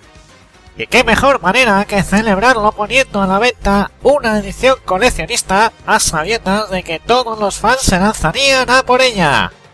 Eso sí, sin pararse a mirar esas figuras, por la llamarlas de alguna manera, pintadas por una legión de monos pandilleros.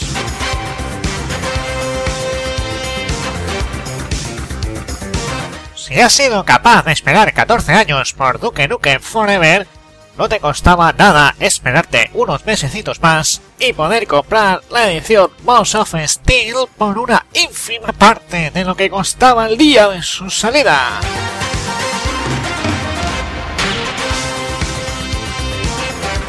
Para celebrar el 25 aniversario de Sonic, el erizo azul, ¿Qué mejor manera que lanzar un juego del montón aderezado con una espectacular edición ultra limitada y numerada con una cantidad ingente de material impresionante que jamás podrás volver a conseguir?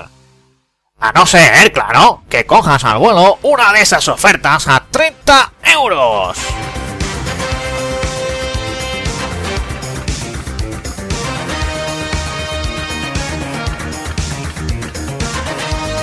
Sí, amigos, otra buena edición es sin duda la de Soul Calibur 5, la cual podéis conseguir por la friolera de 27 euros y podéis comprarla para tenerla en vuestra estantería o simplemente para apuñalarla con el cuchillo de la carne mientras os grabáis en vídeo para que todo el mundo pueda ver vuestras proezas.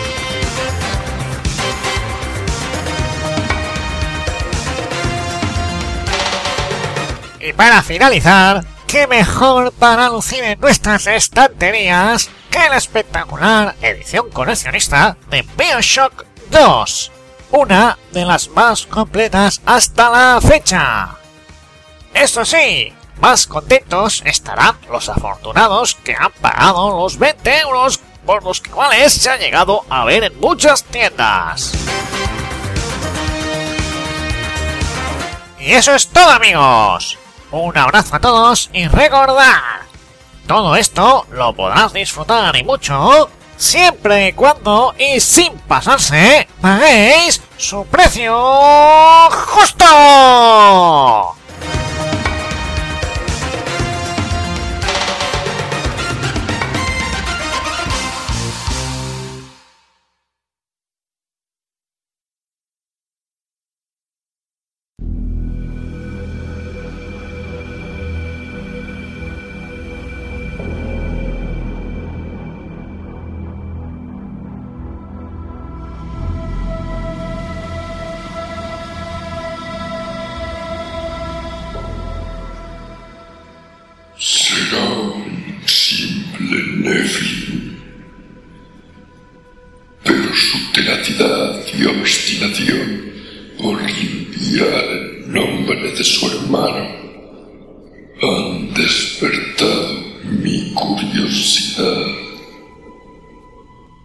No hay duda alguna de que un gran vínculo une a guerra y a muerte desde su cruzada con la cámara de la abominación, muchos años antes de que el creador decidiera dar vida al tercer reino. Los humanos. Ahora los humanos han desaparecido y guerra ha estado durmiendo durante cien años, acusado de ser el portador de la aniquilación de la raza humana. Y el Consejo Brasador planea utilizarle como esa excusa. Al mismo tiempo, muerte es lo único que sabe el peso que conlleva ser el ejecutor de toda una especie. Y él envía el nombre de su hermano.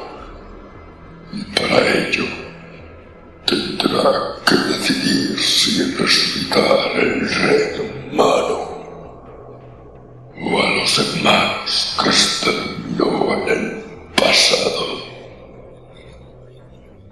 Con todo esto, se presenta una magnífica oportunidad para mí. Así que dejaré mi trono vacío en roca negra y haré que guerra alimente mi poder a cambio de abrirle el camino hacia el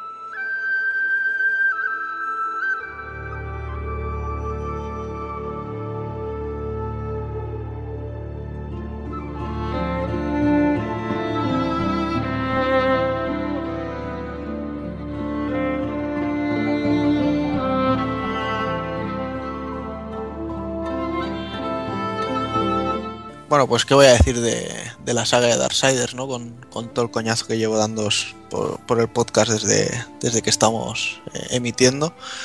Pues bueno, parece que este mes por fin ha llegado eh, el momento y, hemos podido clavarle el diente.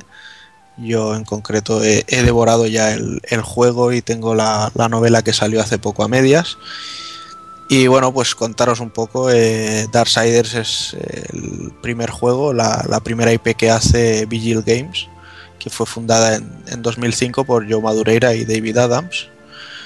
Y bueno, están, están por ahí en Texas, o sea, imaginaros al, al Madureira y al otro ahí con los sombreros de cowboy y los bigotitos. Y bueno, eh, también decir que los primeros pasos que, que Joe dio en el, en el, mundo de los videojuegos fueron con, con la compañía Trilunar, que bueno, en ella ya estaba creando el, el, arte conceptual y los diseños de un juego que se llamaba Dragonkind, que bueno, iba a ser lanzado para Play 2 y Xbox, y en el, y en el controlábamos a un, a un chaval que tenía una especie de garra de dragón tope de rara. Pero bueno, lamentablemente el, el juego pues quedó cancelado cuando, cuando cerró la empresa y el amigo Joe pasó a trabajar también con, con Realme Interactive, a los que al poco tiempo compró NC Soft, los coreanos, y con ellos ya lanzó un, juego que se llamaba Dungeon Runner, y ya al poco tiempo, en, en, el 2007, empezaron a ayudar a THQ con, con los diseños de lo que terminó siendo Darksiders. El juego finalmente, el primer título llegó en, en 2010, en enero, la verdad es que no hizo mucho ruido y realmente yo creo que fue un batacazo de ventas porque a las dos semanas ya estaba tirado de precio y a mí personalmente fue una, una gran sorpresa, o sea, recuerdo que además tanto este como Bayonetta salieron antes de tiempo y los pillé en diciembre y me pegué una gozada de mes jugando tanto a Bayonetta como a, como a Darksiders. Y bueno, el, el, argumento pues es un, juego más de guerra de entre ángeles, demonios y, y, demás seres que pululan por ahí. Y en él nos plantean una historia en la que el, el, jinete del apocalipsis, guerra, es invocado a la tierra para desatar el, eso, el apocalipsis. Y con ello pues condenan a la, a la raza humana. El campeón de los demonios eh, mata a Abaddon, que es el campeón de los ángeles. Y el consejo abrasador pues condena a guerra aunque después pues le dan una, una oportunidad para, para, demostrar que él es inocente. y bueno, realmente lo que hacen es utilizarlo. El juego, bueno, aparte del primer título y el segundo que nos ocupa hoy, tiene también una novela que salió hace poco y se llama Abomination Vault. Y la novela pasa mucho tiempo antes que los juegos y básicamente sirve para mostrarnos un, poco el, lazo de unión tan fuerte que hay entre, guerra y, muerte. De hecho, ya veréis cuando juguéis al, juego que parece que muerte está desesperado por hacer lo que, haga falta para, restaurar el honor de su hermano. Y bueno, la, la novela en sí, el, el argumento, pues es. eh, al principio nos presentan a un, a un tío encapuchado que, que se presenta ante Lilith para proponerle eh, desatar una guerra. Y ella no acepta, pero le, le interesa saber qué, qué pretende hacer. Y el tío este le, le enseña unas armas que había conseguido de, de unos restos de Nephilim. En concreto, el arma que le enseña es la, la Black Mercy, que es una pistola. Y bueno, esta le rechaza y, al salir de, de los dominios de Lilith, pues se encuentra con una, con una hacedora que al final le pone eh, sus soldados a su servicio y se juntan para, para eso, para desatar mucha pupita. Entonces envían a, a muerte a investigar eh, un intento de asalto al Edén, eh, que bueno, ha, ha sido perpetrado por, por, esta, por esta pareja y sus, y sus robots raros que utilizan.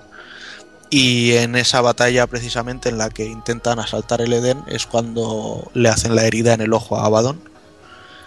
Y luego, bueno, en, en paralelo, pues el, el, Consejo Abrasador envía a guerra a la ciudad blanca de Los Ángeles a destruir un arma nueva que estaban creando para que así hacer que tanto el cielo como el mundo de los demonios sepan que no, que no hay ninguna especie que pueda desarrollar nada sin que el consejo lo permita y que todo lo que ellos crean que va a desequilibrar el equilibrio pues lo, lo van a destrozar. Y bueno, eh, no me la he terminado, o sea, así que no, no os voy a meter más de esto de, de, la novela. Y en cuanto al juego, pues bueno, en este segundo capítulo, como decía, Muerte decide restaurar el, el honor de su hermano Guerra y considera que la única forma de conseguirlo es restaurar el tercer reino, que es el de los humanos. Eh, para ello, pues debe llegar al, árbol de la vida y allí es donde debe decidir si salva a los humanos o resucita a su propia especie, que son los Nephilim, que son mezcla de ángeles y demonios, y a los que él mismo se encargó de exterminar en el pasado, cuando intentaron ocupar el Edén. Bueno, eh, técnicamente el, juego todavía sigue corriendo con el, con el motor Havoc, que lo vimos en, el primer Darksiders o incluso en Fallout 3. Y la verdad es que a mí gráficamente, pues a ver, no es que lo no es que lo haya visto un, pepino, o sea, lo veo un juego correcto. Lo que que sí es cierto que saben hacer mucho uso de, de del trabajo artístico en sí. Y ahí se nota el, el toque de Joe Madureira y, y, lo bien que han sabido hacer que unos gráficos normales eh, tengan una calidad muy, muy bonita, por qué no decirlo así, de, de ver. Sí, re realmente el juego tampoco no ha pegado un salto gráfico en, en ningún momento respecto a la, a la, primera parte. Y ya la primera parte tenía un aspecto gráfico, para mi gusto, bastante, bastante sólido en todos y cada uno de los aspectos. Aquí se, se enfoca muchísimo más todo, parece todo mucho más grande, los espacios son como muchísimo más abiertos, el modelado de, de muerte está muy, muy, muy bien definido, aunque a mí me sigue gustando también un poquito más el de la primera parte, el del personaje de la primera parte. Pero todo este estilo así de cómic que, tiene, con esos gráficos de personajes tan grandotes y todo, me, ahí me atrae, me atrae muchísimo y, todo corre de manera súper fluida durante el juego, tanto movimientos como, como, eh, como un montón de, de, de, enemigos moviéndose por el, por el espacio. Te puedes parar en cualquier punto y mirar alrededor para ver cualquiera de las eh, de las construcciones de los, de los palacios o de los espacios y está todo muy muy bien, muy bien, muy, muy bien definido. Sí, de hecho, o sea, aunque la primera zona del juego es un poco así de hielo y tal y no, no tiene nada que destaque de, nada, eh, una vez que ya pasas ese prólogo y entras en la, en la ciudad de los, de los hacedores, ahí ya, eh, o sea, es ponerte a mirar el paisaje, las estructuras todo, y, flipar de lo, de lo geniales que son. Sí, sí, si bien decir que también, al, al igual que ahora hay bastantes espacios mucho más abiertos que, que la primera parte, es todo bastante más magno, eh, puedes hacer, hay más espacios abiertos para recorrer con, con el caballo y eso hay veces que sí queda un poco de sensación, un poco de, de vacío realmente en, algunos momentos. Mm, Sí, esto lo, lo tengo apuntado para más adelante, pero sí es cierto que han querido hacer un juego muy grande, es el, triple de, de grande que, que el primer Darksiders. Y la verdad es que se nota que quizá han sido demasi- demasiado ambiciosos para el, para el tipo de, de estudio y desarrollo que son. Mm. Sí, incluso hay, hay algunos momentos que a mí, por ejemplo, esto me ha, gustado mucho porque no le resta fluidez y, y vi- y viveza al juego. Eh, hay momentos en los que vamos nadando o, escalando y en otros juegos realmente en esos momentos el personaje se ra- ralentiza mucho y cada vez que llegas a un punto de tener que escalar o de nadar dices, joder, aquí otra vez, a ver, aquí no, aquí todo va todo muy muy rápido, muy fluido, eh, guerra, eh, uy, muerte nada muy muy deprisa y también la forma de escalar también es muy ágil y muy y muy fluida y yo creo que también le da mucho dinamismo al juego, porque hay otras veces que juegas a algunas cosas y se hace bastante tedioso. De hecho, yo hay una cosa que, que me daba mucho miedo en el juego y era el, el tema del screen tearing. Porque en, el, en el primer título fue horrible hasta que sacaron un parche. Y bueno, en este, siendo eso tan grande y tal, pues me daba mucha cosa. Y la verdad es que, salvo en algún momento en, en grandes parajes y tal, pues no, no he visto ningún screen tearing. eh, o como mínimo ha sido tan leve que ni lo he notado. Bueno, se deberá al nuevo motor gráfico de THQ, que se llama Watchmen. Es que has dicho antes el Havok y el Havok es el motor de físicas. Sí, es de cierto. todo lo que son caídas y eso, y entro ahí a corregiros. Sí, sí. Toda la razón tienes. Más que un santo, siempre. bueno, y lo que decía eso, que una vez ya estamos con, con los hacedores y todo eso, es ir montado a caballo y decir, vale, me paro y me empiezo a mirar eh, eh, este puente, esta estatua, este todo. Realmente es, es muy chulo, muy, muy resultón todo lo que han hecho. Y bueno, otro de los aspectos en los que en los que lo han hecho bastante bien es en el, en el sonido, en el tema de la banda sonora, que la ha compuesto Jesper Kidd, al que hemos escuchado en, en juegos como Borderlands o Assassin's Creed. Y bueno, eh, Jesper es un tío danés que comenzó muy joven a, tocar el piano y luego empezó a estudiar pues eh, guitarra clásica e interpretación de notas musicales y demás pero bueno, lo que, lo que le iba era ser bastante autodidacta y llegó un momento en el que empezó a, componer eh, con ordenadores, utilizando ordenadores ya en la, en la época del Commodore 64. O sea que el tío tiene ya los huevos peludos de componer cosillas. Y luego pues se pasó a la Amiga y ya sus primeros trabajos importantes pues llegaron en la, en la época de la Sega Mega Drive. Que había mirado un par de jueguecillos, pero no me acuerdo cuáles eran.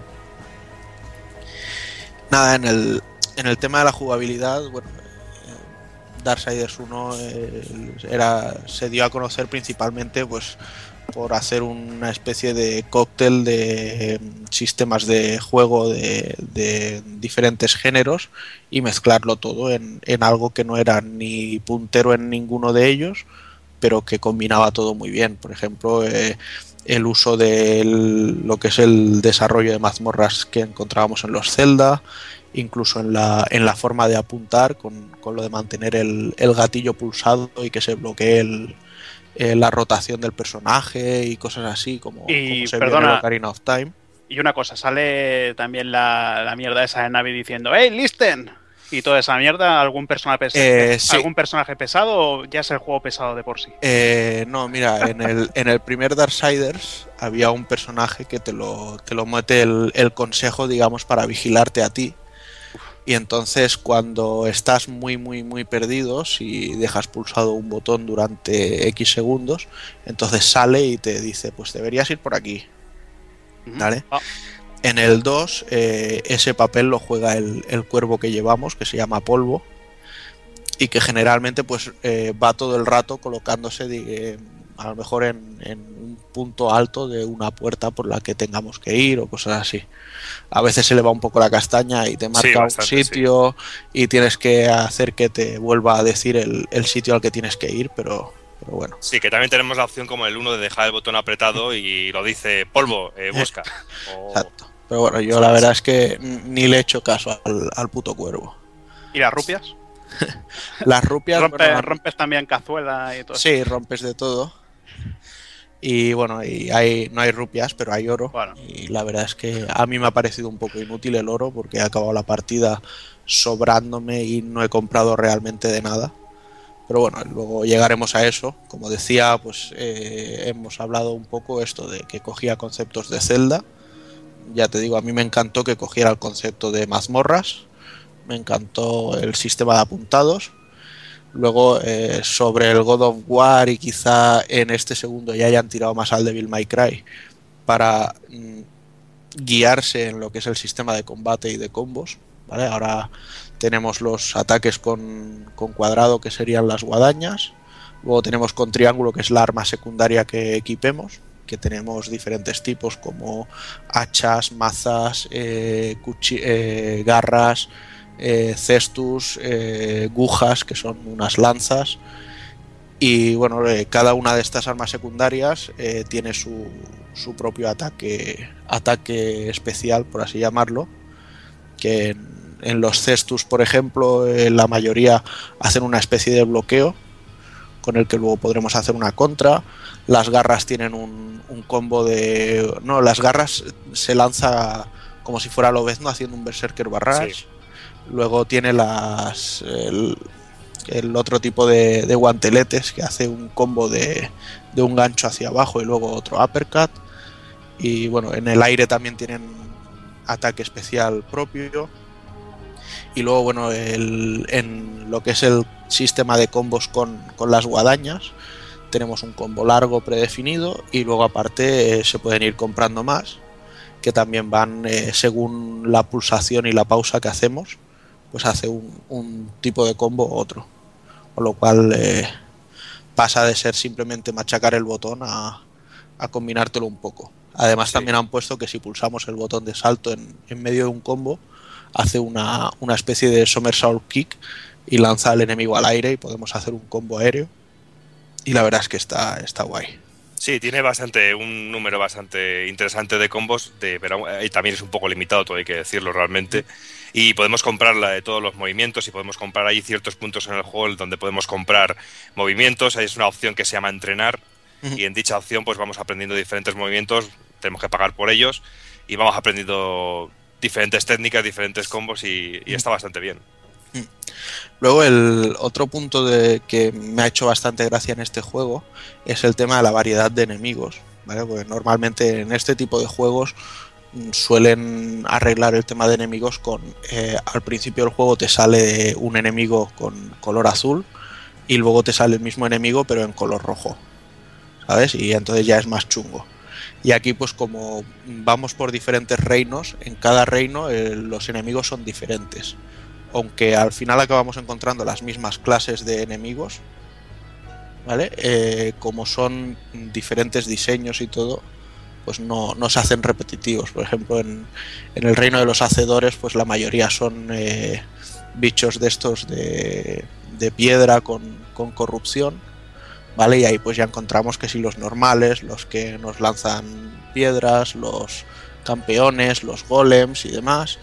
Luego ya en el reino de los muertos, pues todo es que si zombies, que si eh, esqueletos, eh, campeón esqueleto, ta, ta, ta, ta, ta. ¿Vale? Pero así le da... No parece que estemos luchando siempre con el mismo bicho. Sí, tanto, tanto en variedad de enemigos como en variedad de escenarios, yo creo que ha ganado mucho esta, esta, segunda parte. Cada uno de los mundos está muy, muy bien diferenciado y tiene sus propias características, su propio estilo de puzzle, su pro- incluso en algunos puntos su propio estilo de, de- de jugabilidad, que puede cambiar mucho de un mundo, de un mundo a otro. Pues sí. Y bueno, eh, no sé. ¿Y qué tal, y qué tal de jefes finales y esto? ¿Cómo Pues mira, de, de jefes finales mm, tengo que decirte que me ha gustado mucho por unas cosas y quizá me ha decepcionado por otras, ¿vale? Me ha gustado mucho porque hay mucha variedad. ¿Vale? Y nos podemos encontrar subjefes y jefes en, en las mazmorras. Luego hay misiones secundarias que son eliminar a enemigos y esos enemigos no salen en el resto del juego, o sea, no es un cambio de color de, de un boss que ya nos hayamos cargado. ¿Sabes? Son, dices, aunque solo sea por ver el diseño del bicho, me merece la pena ir a buscarlo. ¿Sabes? Pero tiene los patrones de ataque que lucía en el otro, que era muy divertido, que recordaba, te recordaba a Zelda, el otro mucho, los patrones de ataque que decías, hostia. Ahí es a lo que iba. En el primero todos los bosses eran con patrón de ataque, ¿vale? Y en este segundo hay unos cuantos que son con patrones que hay que seguir y hay otros cuantos que es eh, en plan combate, eh, habilidad, esquiva en el momento justo y pégale cuando se quede un poco despistado y cosas así, o sea, no no todos van por patrones y a mí personalmente también me gustaba mucho eso, el decir eh, con patrón. Aunque también te digo que la tercera vez que me pasé el Darksiders 1, que ya me sabía los patrones de memoria, pues ni me olían los bichos. Sí, a mí, a, ha pasado algo que me ha dejado un poco frío en ese sentido, que casi siempre que me he ido a enfrentar a un jefe final, he podido ir a saco a lo burro y- y destrozarlo, realmente. ¿Sabes? Sí. Que tampoco he tenido que hacer mucho caso a patrones porque he ido a saco con todo el arsenal y me los he cargado casi a la primera. No he tenido casi ningún problema con, con ningún enemigo final y no estoy jugando en nivel fácil, estoy jugando en el nivel de dificultad más alto que me permite el juego. Ujú, El apocalíptico. Sí. Luego tienes otro modo, cuando te lo pasas, te desbloqueas otro nivel de dificultad, que si mueres una sola vez en combate, se acaba la partida. O sea, es rollo como en el Diablo 3, de hecho se llama igual, modo pesadilla, que si mueres haciendo un salto te lo perdonan. Pero si tú estás ya al final casi del juego y mueres, fin. Eso, por suerte, no tiene el logro trofeo, porque sería una locura para los que nos gusta intentar sacarle el máximo posible. Pero, pero bueno, eso lo han metido ahí. Imagino que habrá enfermos a los que les encantará intentarlo una y otra vez. Sí, porque también hay algunos jefes finales que solo les puedes sacar si haces ciertas misiones secundarias. Sí. Y a mí eso me ha gustado mucho. Hay una misión secundaria que tienes que ir a buscar a cuatro jefes finales, tres o cuatro jefes finales, y me ha parecido genial. El poder ir a saco a, por ellos me ha parecido una auténtica pasada. Sí, lo que pasa que eso lo, comentaré después porque tiene, tiene algo que también me ha gustado mucho, pero lo, lo dejo para un poco más adelante.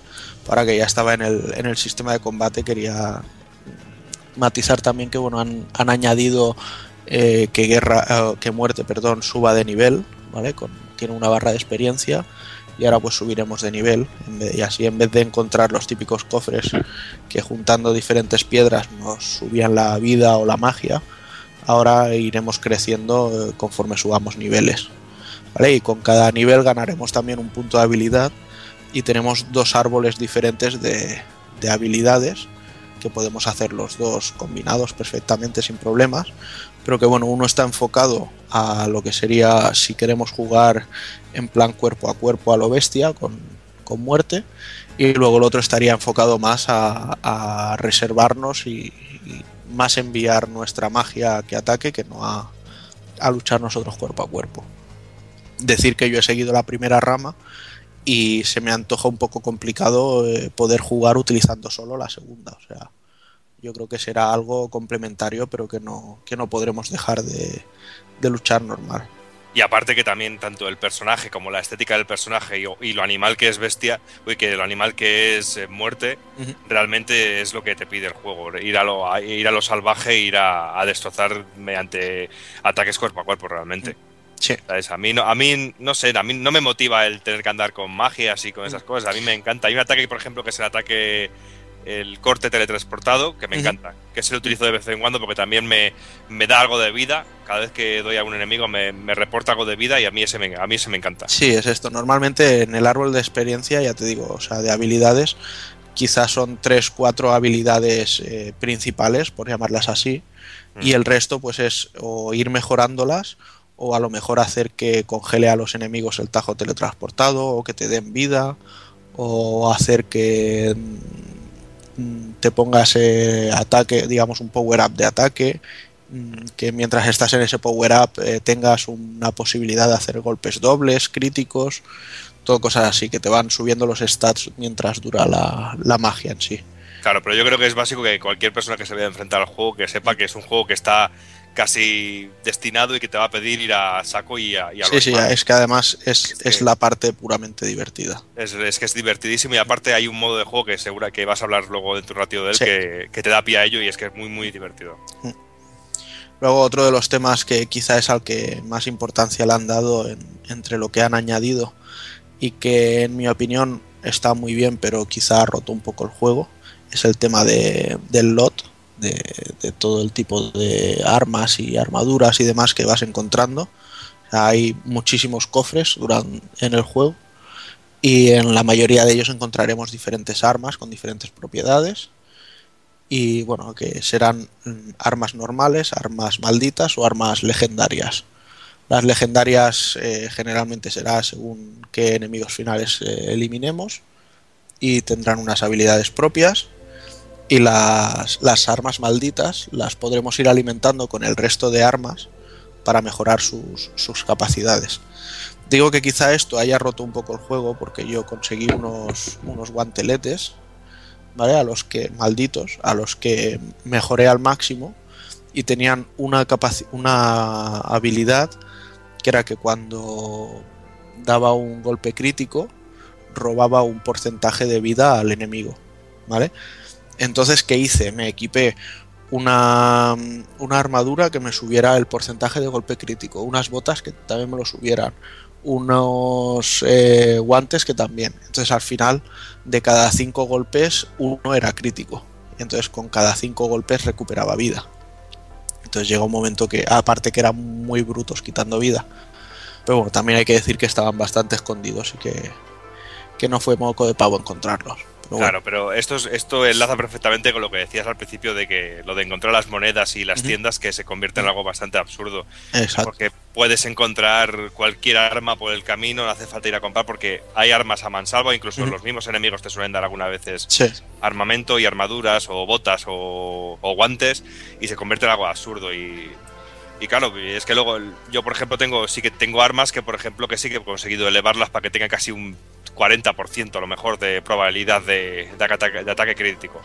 Sabes que ese, que se convierte en algo absurdo el tener el tener que gastarse dinero para comprar. Aunque luego si compras que yo sí que he comprado eh, no son tan caras las armas ni es un reto el encontrar tanto dinero porque incluso vendiendo algunas te dan bastante dinero, o sea que tampoco es ningún problema. Y luego, bueno, han, han añadido un- una cosa que no deja de ser un- una mera anécdota, que es lo que llaman los tomos de la serpiente, que es una especie de tótems en los que nos podemos conectar a, eh, a lo que sería el, el multi del juego, por llamarlo así, ¿vale? Que no, no tiene nada de multi, es simplemente que podemos enviar armas o, piezas de armaduras a nuestros colegas. Entonces te conectas desde ahí y se lo envías como un regalo. O incluso si tienes el, el inventario lleno de un tipo de armadura o de arma y cuando te cargas a un boss te suelta una legendaria, eh, como no es que la suelta de drop y la puedes coger tú, sino que te la dan directamente, al no caberte te la envían directamente al tomo de la serpiente y entonces cuando tú has vaciado el inventario vas allí y la puedes retirar. Mm. ¿Vale? Pero bueno, no, no tiene mucha funcionalidad, pero bueno. Ahí, Sí, que, que ahí también, quedado. eh, también queda como un poco un cajón desastre donde si nos descargamos algún arma, alguna armadura de, Sí, de exacto. la tienda, además. va ahí directamente. Exacto, pero todo es eso, todo lo que es DLCs y demás lo encontramos ahí. Y luego, bueno, otra, otro modo de juego que han añadido, que es la excusa que han utilizado para poner un, pase online, que más que pase online es un pase de primera mano, es el, el tema del Crisol, o Crisol, la verdad es que no sé bien cómo se pronuncia, diría que es Crisol. Y bueno, el Crisol vendría a ser lo que es la, ¿Cómo se llamaba la torre aquella del Devil May Cry Evil? La- Dale ahí, tirando la las patatas ahí. No, te pregunto por, por si tú lo, lo recordabas. Eh, el modo este de Dante más Bueno, eran los niveles infernales estos. Sí, era una torre en la que te iban saliendo hordas de, de enemigos y era a ver cuánto sobrevivías. La Torre del Diablo podría ser. o-. No lo sé. Torre del demonio. alguna. Sí, algo así, que en, en el Onimusha eran los, los subniveles del, del infierno. Pero bueno, pues eh, esto es el Crisol, o sea, es una serie de, de oleadas de enemigos y cada, cada cinco enemigos, cinco hordas, te, te sale un, un tío, un pedazo de ángel ahí con una armadura de Terminator impresionante, El campeón del Crisol, que te dice que él ha sido el único Sí. capaz de superar el Crisol. y te pregunta que si quieres continuar o si quieres retirarte. Entonces, en el momento que te retiras, pues te dan un cofre en el que puede haber eh, talismanes, armas, armaduras por un valor equivalente al, al nivel hasta el que has llegado. Entonces, hay 100 hordas. Y al principio eh, tenemos que llegar a, hasta el 25, ¿vale? Porque hasta que no lleguemos a ir desbloqueando en la historia más invitaciones al Crisol, pues no, no podremos seguir avanzando en ello. Bueno, ¿Crisol o Crisol? Va, vamos a salir de dudas, que me están Yo creo tocando los huevos por Yo, yo creo que es Crisol. Crisol, pues Crisol se queda. Sí, Crisol. sí, ¿eh? Y, yo- y a, a mí me ha resultado muy muy divertido porque como digo el juego para mí va de- destinado a dar hostias. Incluso las primeras conversaciones que tuve contigo mientras jugábamos era cómo reparte el hijo puta este madre mía eh, reparte por todos los lados. Y es que ahí es una gozada poder hacerlo. Y es un auténtico reto ¿eh? porque yo he conseguido llegar hasta el nivel 40 Ujú. o por ahí por sí el 39 del 40 y ya me, me la jugué y, y lo perdí todo. Bueno, yo, yo estoy en el 75 aparcado, o sea que... o sea que es, es una auténtica, es una auténtica pasada es muy es muy muy divertido Y bueno, luego eh, eso, o sea, eh, llega un momento en el que puedes acceder hasta el nivel 100, en el que imagino que lucharás contra el campeón este de la arena.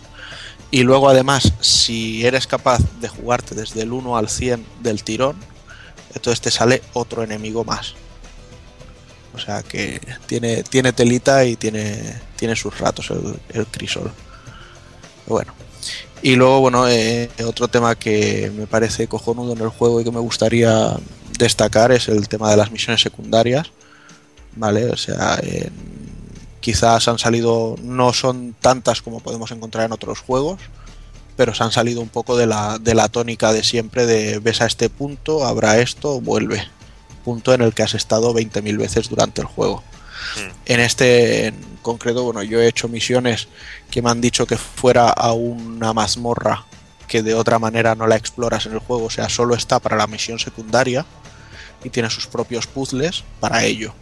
Luego hay otras que tienen enemigos finales propios y otras que dicen son en una mazmorra en la que ya he estado, pero es por un camino por el que antes no había podido ir y O haciendo, no- y haciendo cosas que no había podido hacer. O sea, o que no o que no tenías el poder específico para poder Exacto. a esa zona Exacto. Entonces, mm, no da la sensación de decir estoy repitiendo cosas, sino que siempre estás haciendo algo nuevo. Y bueno, hay algunas, incluso la típica que podemos considerar de recadero, de toma esto y llévaselo a este tío. Porque además otra de las cosas que tiene el juego es que hay un buen número de, de NPCs, que son los que nos irán dando las misiones secundarias y, y la información y, bueno, mucha, mucha parte de la, de la narrativa de la historia. ¿Vale? Pues eh, hay algunas que sí que es eso, o sea, coge esto y llévaselo a este tío. Pero esas en concreto, pues también tienen mucho fondo de historia. Y hay una incluso que si no has jugado al Darksiders 1, pues te lo acaba spoileando por completo. Sí Bueno, y ya y, luego aparte aunque sean aunque en un principio puedan parecer una misión de, de recadero siempre desemboca en algo más sabes y siempre te aporta algo más. Ujú, yo suelo te- yo suelo tender a aburrirme enseguida con ese tipo de, de este tipo de cositas o incluso yo si juego a un sandbox no me suelen gustar porque me termino aburriendo y lo suelo dejar de lado o tirando de las misiones principales. Y aquí no me ha pasado en ningún momento Ujú. sabes y, y me ha parecido me ha parecido súper entretenido en todo momento incluso las distancias hay distancias muy largas pero tenemos también modo de, de evitar esas distancias largas aunque incluso da gusto recorrerlas en algún, mo- en algún momento porque también, como he dicho al principio, es muy ágil el control con, con el caballo. ¿sabes? Y sí que tiene cierto, ciertas cosillas que ver, o mejor vas dando, dándote una caminata y te encuentras una piedra en una, de- en una pared y tienes que destruirlas porque hay una misión de buscar unas piedras, ¿sabes? Y a mí, se- a mí en ese sentido no se me ha hecho aburrido y te, ya digo que yo tiendo a aburrirme enseguida con ese tipo de misiones.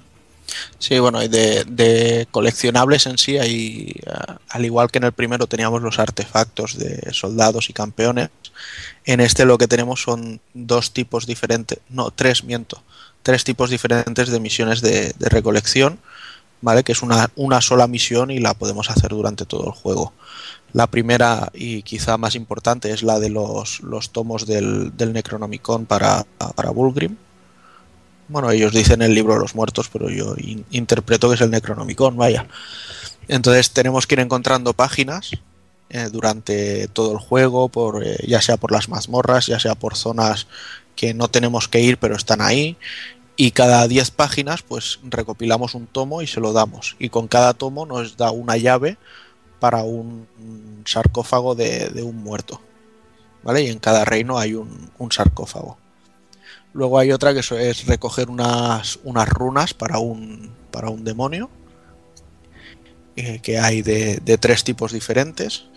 Y luego hay otra que es recolectar con. que es para prácticamente para lo único que nos servirá la pistola en este juego. Para desincrustar unas piedras de las paredes. Que también serán de tres tipos. Y serán para dárselas a un, a un constructo para que se las coma. Y bueno, luego, no sé, quizá pasamos, por ejemplo, a, hablar un poco de los, los DLCs que tienen preparados para, para el juego.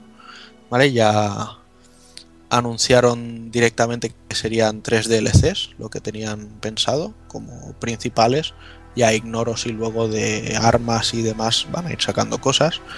Pero el primero eh, será el de Argulstorm, y sale pues, saldrá en un par de semanas porque dijeron que sería un mes después del lanzamiento.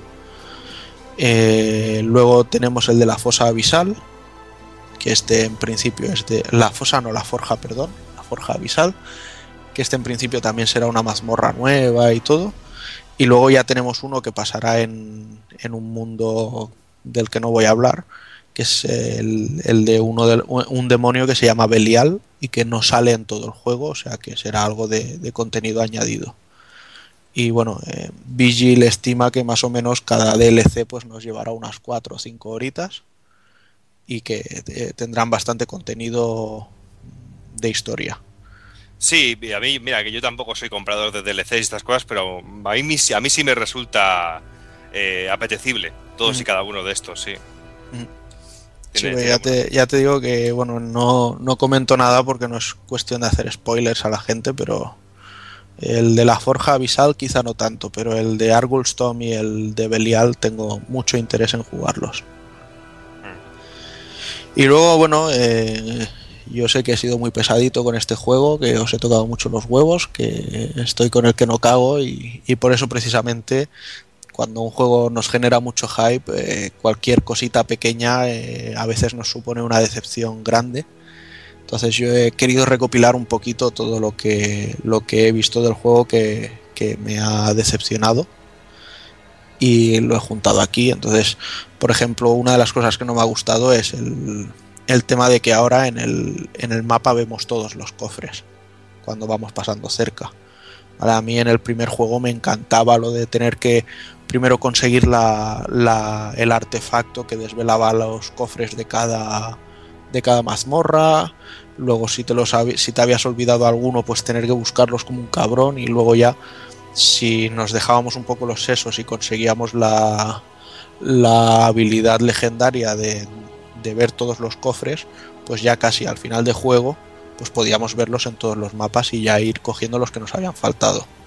Sí, eh, hombre, eh, sí, sí cante. A mí también en un principio pues me resultó bastante bastante chocante, pero bueno, luego por otro lado también, mientras vas avanzando en el juego, te das cuenta que hay muchísimos de los cofres que realmente están a un acceso muy, muy complicado, incluso que no puedes acceder en un momento. Y también eso te obliga, entre comillas, o te, o te incita un poco a investigar, intentar plataformear un poquito entre los diversos escenarios y darle bastante más vueltas, o incluso alargar. Yo, yo he descubierto alguna mazmorra de esta manera, Mm. viendo un cofre un poco alejado, irme a por él y estar casi media hora dando vueltas hasta conseguir el cofre y tener que meterme dentro de una mazmorra y tener que pelear contra algún bicho gordo. Mm. Sabes que dentro de todo lo malo, realmente lo que te hace es incitarte también un poco a plataformear por el juego y a darle unas cuantas vueltas. Que, que yo también hubiera preferido de tener que buscarme la vida y buscar los cofres por mi cuenta. Pero realmente yo creo que esa misión, esa misión de poder encontrar los cofres sin tener que verlos, la da lo de encontrar ciertas piezas o ciertas figuras en vez de, en vez de los cofres. Además también te digo que, o sea, así como en el primero me encantaba encontrar cofres, en este se ha convertido en algo de, ah, mira, un cofre lo voy a abrir. O ¿Sabes? Pues en el primero teníamos las, las habilidades, teníamos las que si mapa, que si encuentra tesoros, que si tal, que si cual, luego las legendarias, piezas para mejorar vida, piezas para mejorar la magia.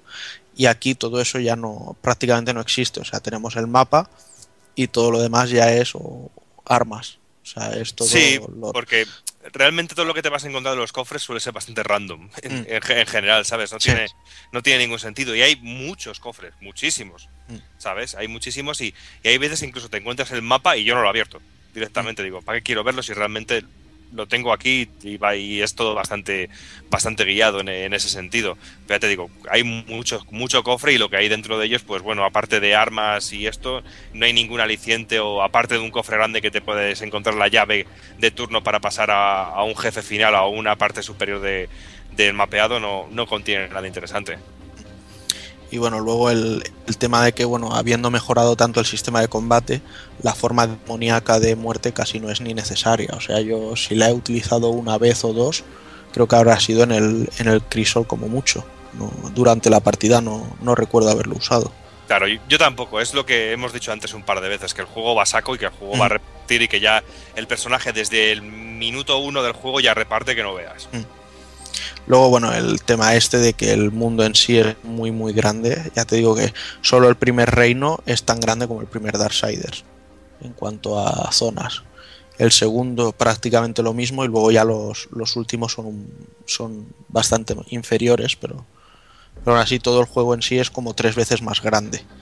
Pero aún así, todo lo que no es en mazmorra o en las zonas donde están los NPCs, se ve como vacío. No, no, no da la sensación de tener una vida.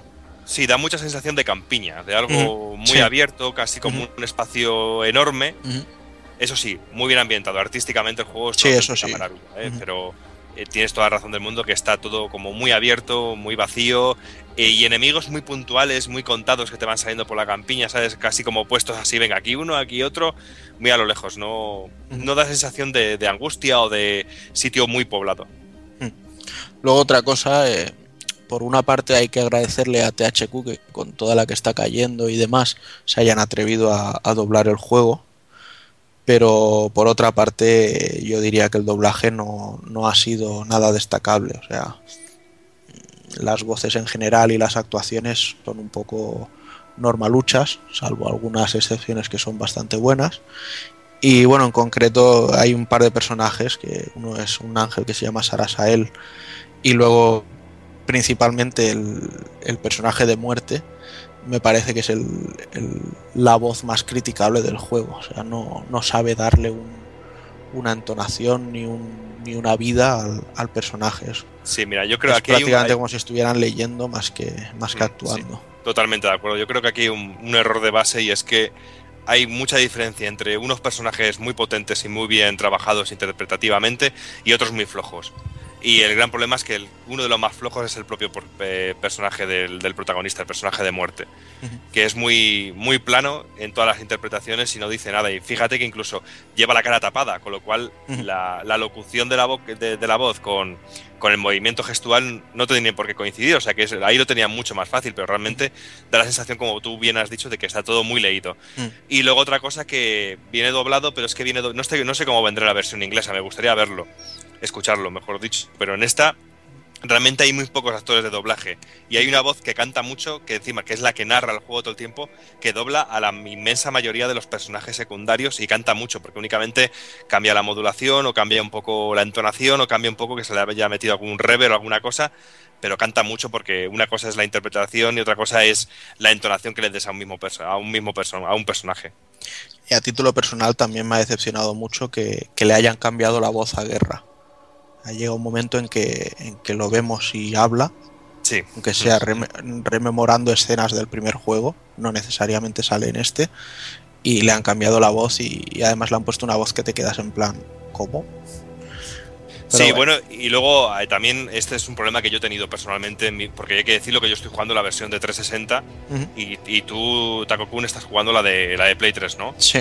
Yo estoy teniendo ciertos problemas con, con el sonido de que cuando doy a la pausa muchas veces lo que me ocurre es que se quita todo el sonido de las FX y las voces y únicamente se queda el sonido de fondo, el sonido, el, el fondo musical. Y eso me ha pasado en más de una y de dos oca- ocasiones, ¿eh? A mí, no, a mí no me ha pasado nunca. También he leído gente que ha tenido algún bug y que se le ha quedado clavado el juego y cosas así. Yo, por suerte, no, no he tenido ningún problema de este tipo. Yo sí, yo aparte del doblaje también he tenido algún problema de bugs, de que ha habido una vez que el personaje se me ha quedado en el aire saltando y me ha, me ha empezado a vibrar el mando y se ha quedado colgado ahí, he tenido que apagar la consola. Me ha pasado un, un par de veces, pero, pero no más. Y Os otro punto. quería- perdón, os quería hacer una pregunta antes de que paséis así a más cosas malas. Tal. Eh, no habéis hablado eh, en el otro, en el Darksiders 1 ibas a caballo y todo esto. ¿En este hay algún otro tipo de...? No, la, la forma de moverse sigue siendo la misma, vamos a pie, luego tenemos alguna zona en la que podemos ir eh, nadando, aunque lo que son las batallas en acuáticas las han eliminado, ya no hay enemigos bajo el agua, y luego las grandes distancias las corremos a caballo, en, en este caso vamos con, con desesperación, que es el caballo de muerte, y también tenemos la opción de hacer un movimiento rápido en el mapa, es decir, voy de esta zona a esta zona, incluso si sales de una mazmorra en un momento para ir a la ciudad a comprar eh, pociones o cualquier cosa, si vuelves directamente a esa mazmorra, te guarda el, el punto exacto en el que estabas para volver. Ajá, pero no han puesto ningún tipo de vehículo nuevo y novedoso, ¿no? Como una cosechadora de zombies como el Lollipop, que haría el juego realmente divertido, ¿no?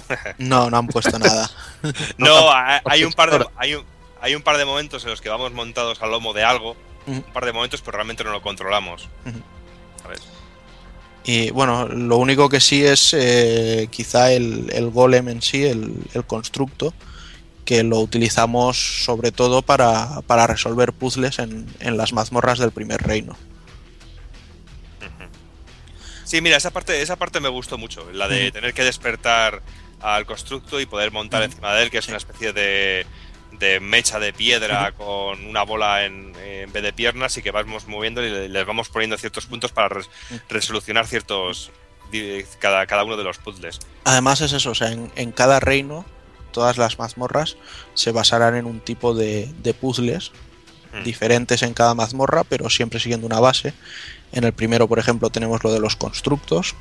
Eh, luego ya en el reino de los muertos, pues tendremos otra habilidad que nos permitirá mm, hacer diferentes cosas. Y luego también vuelve, vuelve la pistolita del portal, como no, que fue uno de los grandes aciertos, en mi opinión, del, del primer juego.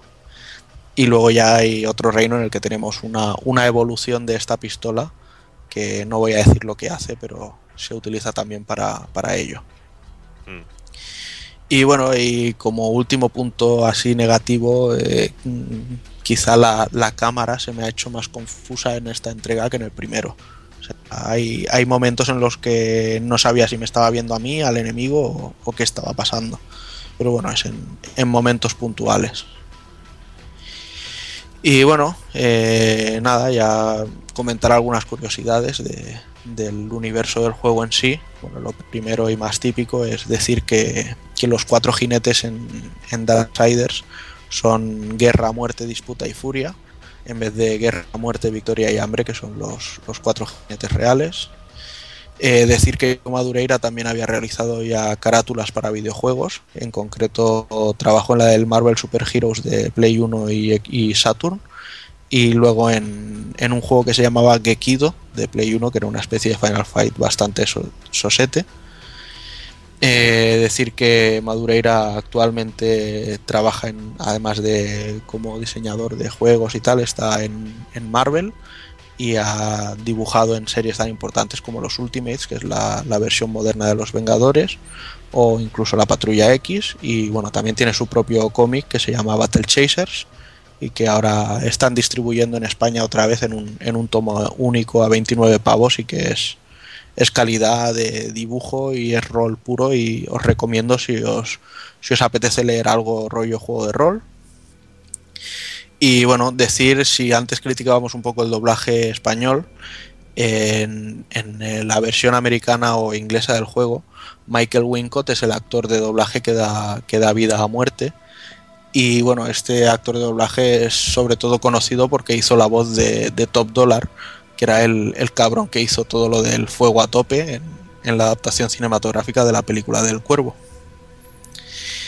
Y bueno, pues ya para ir terminando un poco, pues eh, las conclusiones del juego, pues qué voy a decir, o sea, es Darksiders, tiene toda su esencia, mucho más grande y me ha encantado, era justo lo que esperaba, tiene algunos fallos que, que no me imaginaba que fuera a tener, algunas cosas son fallos, otras son cambios que a mí no me han, no me han seducido y por otro lado tiene mejoras que, que me han hecho disfrutar muchísimo con él. En un principio pensaba que Muerte no iba a ser un personaje tan carismático como Guerra, pero me ha parecido, al final me, he hecho mucho con él. La historia me ha gustado. Decir, eh, dejadme lo que lo diga, que antes no lo he comentado, que la historia, eh, para hacernos una idea, primero empieza Darksiders 1, ¿vale? El prólogo, hasta que envían a Guerra al Consejo Abrasador entonces ahí hay un, un, lapso de tiempo de 100 años en el que Guerra está dormido y durante esos 100 años es cuando empieza Darksiders 2 y ya a partir del tercer reino de juego, entonces las historias se desarrollan en paralelo, con lo que el final del juego más o menos es en el mismo punto, en el 1 que en el 2. ¿Vale? O sea, no, el juego no avanzará más en la historia de lo que hizo el primero, sino que será una historia paralela. Sí, porque y... realmente, sin spoilear nada, hay al final de la primera parte evidencia algo de esto, que vemos uh -huh. alguna cosilla que también hace, que ver, hace ver que el juego realmente transcurre al mismo tiempo que, uh -huh. que la primera parte. Y sobre todo, a todos los que lo vayáis a jugar o lo estéis jugando, deciros que cuando os pasáis el juego y veis el final, empiezan a salir los créditos y lo típico que hacemos todos es darle al botón para pasarlos. Si dejamos que pasen sin, sin quitarlos, cuando terminan tenemos otra escena de final que nos dejará con, con, los dientes largos para que hagan el tercero a la voz de ya. Y poco más que decir, que encantado con el juego y de momento es, bueno, es mi goti de momento. Veremos a ver cómo acaba el año, porque queda por llegar Resident Evil 6 y Dragon's Dogma también me gustó mucho, pero personalmente prefiero este. Pues yo estoy totalmente de acuerdo contigo y de momento, y sin mirar a lo que viene después, porque hay auténticos juegazos que seguramente entren en mi corazoncito mucho más que este Darksiders 2, de momento es lo que más me ha gustado de lo que he jugado hasta, hasta día de hoy. ¿eh? Eh, yo he disfrutado del juego muchísimo, lo tenía muchas ganas, tenía mucho hype con él y eso me daba miedo y realmente no me ha decepcionado en casi ninguno de sus aspectos. Uh -huh. eh, he agradecido mucho el, el, doblaje al castellano, me ha gustado mucho ese tipo, ese tipo de iniciativa, pero realmente luego ha habido momentos que, que no me ha gustado nada de ese doblaje y me ha fastidiado mucho porque yo eh, doy mucha importancia a ese, a ese, apartado y me ha decepcionado bastante. Bastante, bastante, bastante. Luego decir que también yo eh, adquirí la, la edición coleccionista y es una auténtica, una auténtica pasada porque viene cargada con unos cuantos DLCs, con, con, una armadura, unas botas y un arma. Y también viene con una máscara que tiene un acabado y, y unas formas que, que, son auténtica pasada. ¿sabes? Sí, la máscara es brutal. La máscara es brutal y yo creo que hace buen homenaje al personaje que a mí me ha gustado mucho. Mm. A mí personalmente me ha gustado más que el personaje de la primera parte. Mm. ¿Sabes? No sé, me he sentido más no sé, he sentido más empatía en ese sentido con el personaje. Sí, el, en el primero quizá era un tío grande, de pocas palabras y de, de, demostrar pocas cosas.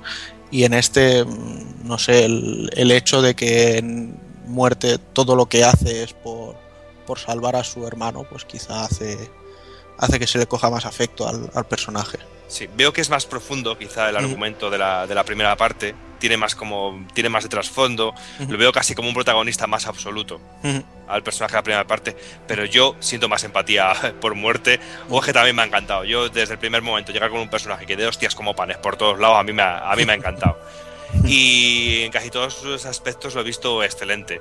Y sobre todo tiene algo que hacía mucho tiempo que no me pasaba con un, con un juego, que era de estar por ahí y estar deseando llegar a casa para seguir jugando. Sí, completamente de acuerdo.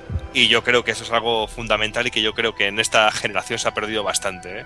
Uh -huh. Y no sé, de momento me posiciono y digo, y sigo diciendo y defendiéndome de todas aquellas ratas que critican el juego sin haberlo jugado.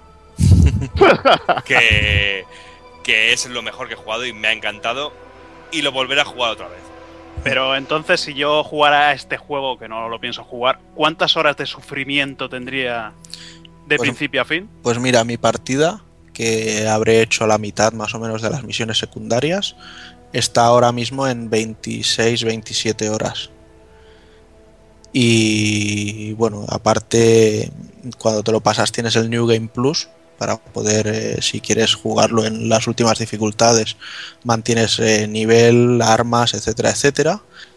Y ya que comento lo del New Game Plus, eh, hay un detalle que me gusta mucho de Darksiders y es que Vigil Games hacen caso a la gente, ¿vale? Porque nada más lanzarlo hubo un- una serie de quejas de los fans que eran que con la PlayStation el save game es privado y no se puede copiar en un pendrive. Y rápidamente anunciaron que estaban trabajando en un, en un parche, que no ni sabían que pasaba esto y que bueno que lanzarían un parche para arreglar este tema. También les comentaron que, que estaría bien que después del New Game Plus pudiera haber otro New Game Plus Plus, ¿sabes? Y seguir jugando, volvértelo a jugar y volver a mantener las cosas. Y parece que también tienen intención de, de añadirlo. Así que, no sé, un juego para mí redondo, con sus cositas. Y, Y que luego- y además de, de un estudio que, que son humildes y, y que saben escuchar a la gente. Y luego aparte, que no sé si lo has dicho, que tú ya estás jugando al New Game Plus, tiene más alicientes como armas, Sí, armaduras. nueva- nuevas armas, armaduras, eh, sí, tiene, tiene más chicha. Yo creo que también eso es muy, muy interesante porque cuando colocamos las armaduras al personaje también se ve reflejado en el personaje y en el comportamiento del personaje. Y a mí eso, a mí eso me, a mí eso me encanta en un juego. Pues sí. Pero bueno, pues nada más, señores. Espero que si os animáis a jugarlo os guste y no me tengáis que escribir ningún comentario cagándoos en, en toda mi estirpe.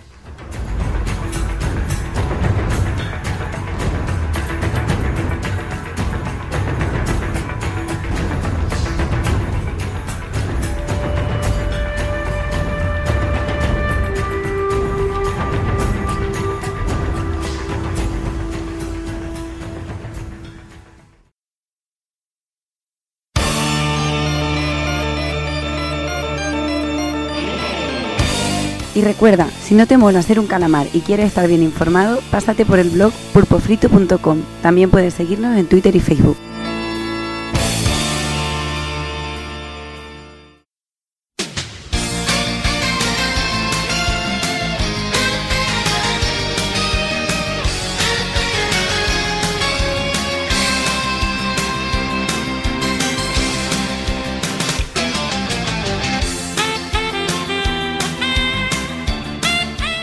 Y hasta aquí un programa más, que bueno, que yo creo que ha estado bastante completito y bueno, eh, queremos ahí empezar a despedir al personal y bueno, empezamos por, por Taco Kun. Bueno, pues nada, un, un mesecito más. Y bueno, eh, espero que os haya gustado el análisis de Darksiders. Menos mal que el Hazard al final se ha portado bien y no ha tocado los huevos. Y nada, pues a ver. a ver qué podemos hacer para el mes que viene. Veremos a ver, habrá que ir preparando algo. A ver qué se ocurre. Muy bien. Eh, Evil, Pues nada, también se acabaron las vacaciones. Ya tenemos el síndrome post-vacacional. Y nada, eh, más alegre grabando el podcast aquí, aquí con este puñado de ratillas. Y nada, esperando, el esperando hablar toca. Eh, bueno, es lo que hay, tío. Lo Sí, que hay. Pero bueno, pues nada, señor, nos vemos en breve para el próximo programa. Déjame que me espera también de- del, del señor Hazard, que hoy se ha comportado. Ha troleado lo justo, pero bueno, lo, lo- lo que tocaba. Sí, bueno, menos mal que el análisis ha sido un poquito normal. Aunque esperemos que en el Darksiders 3 superen gráficamente al Quantum Theory. Yo creo que, yo creo que eso, eso lo conseguirán. Y bueno, algún día, lo, algún día lo veremos. Yo creo que la próxima generación, ¿eh?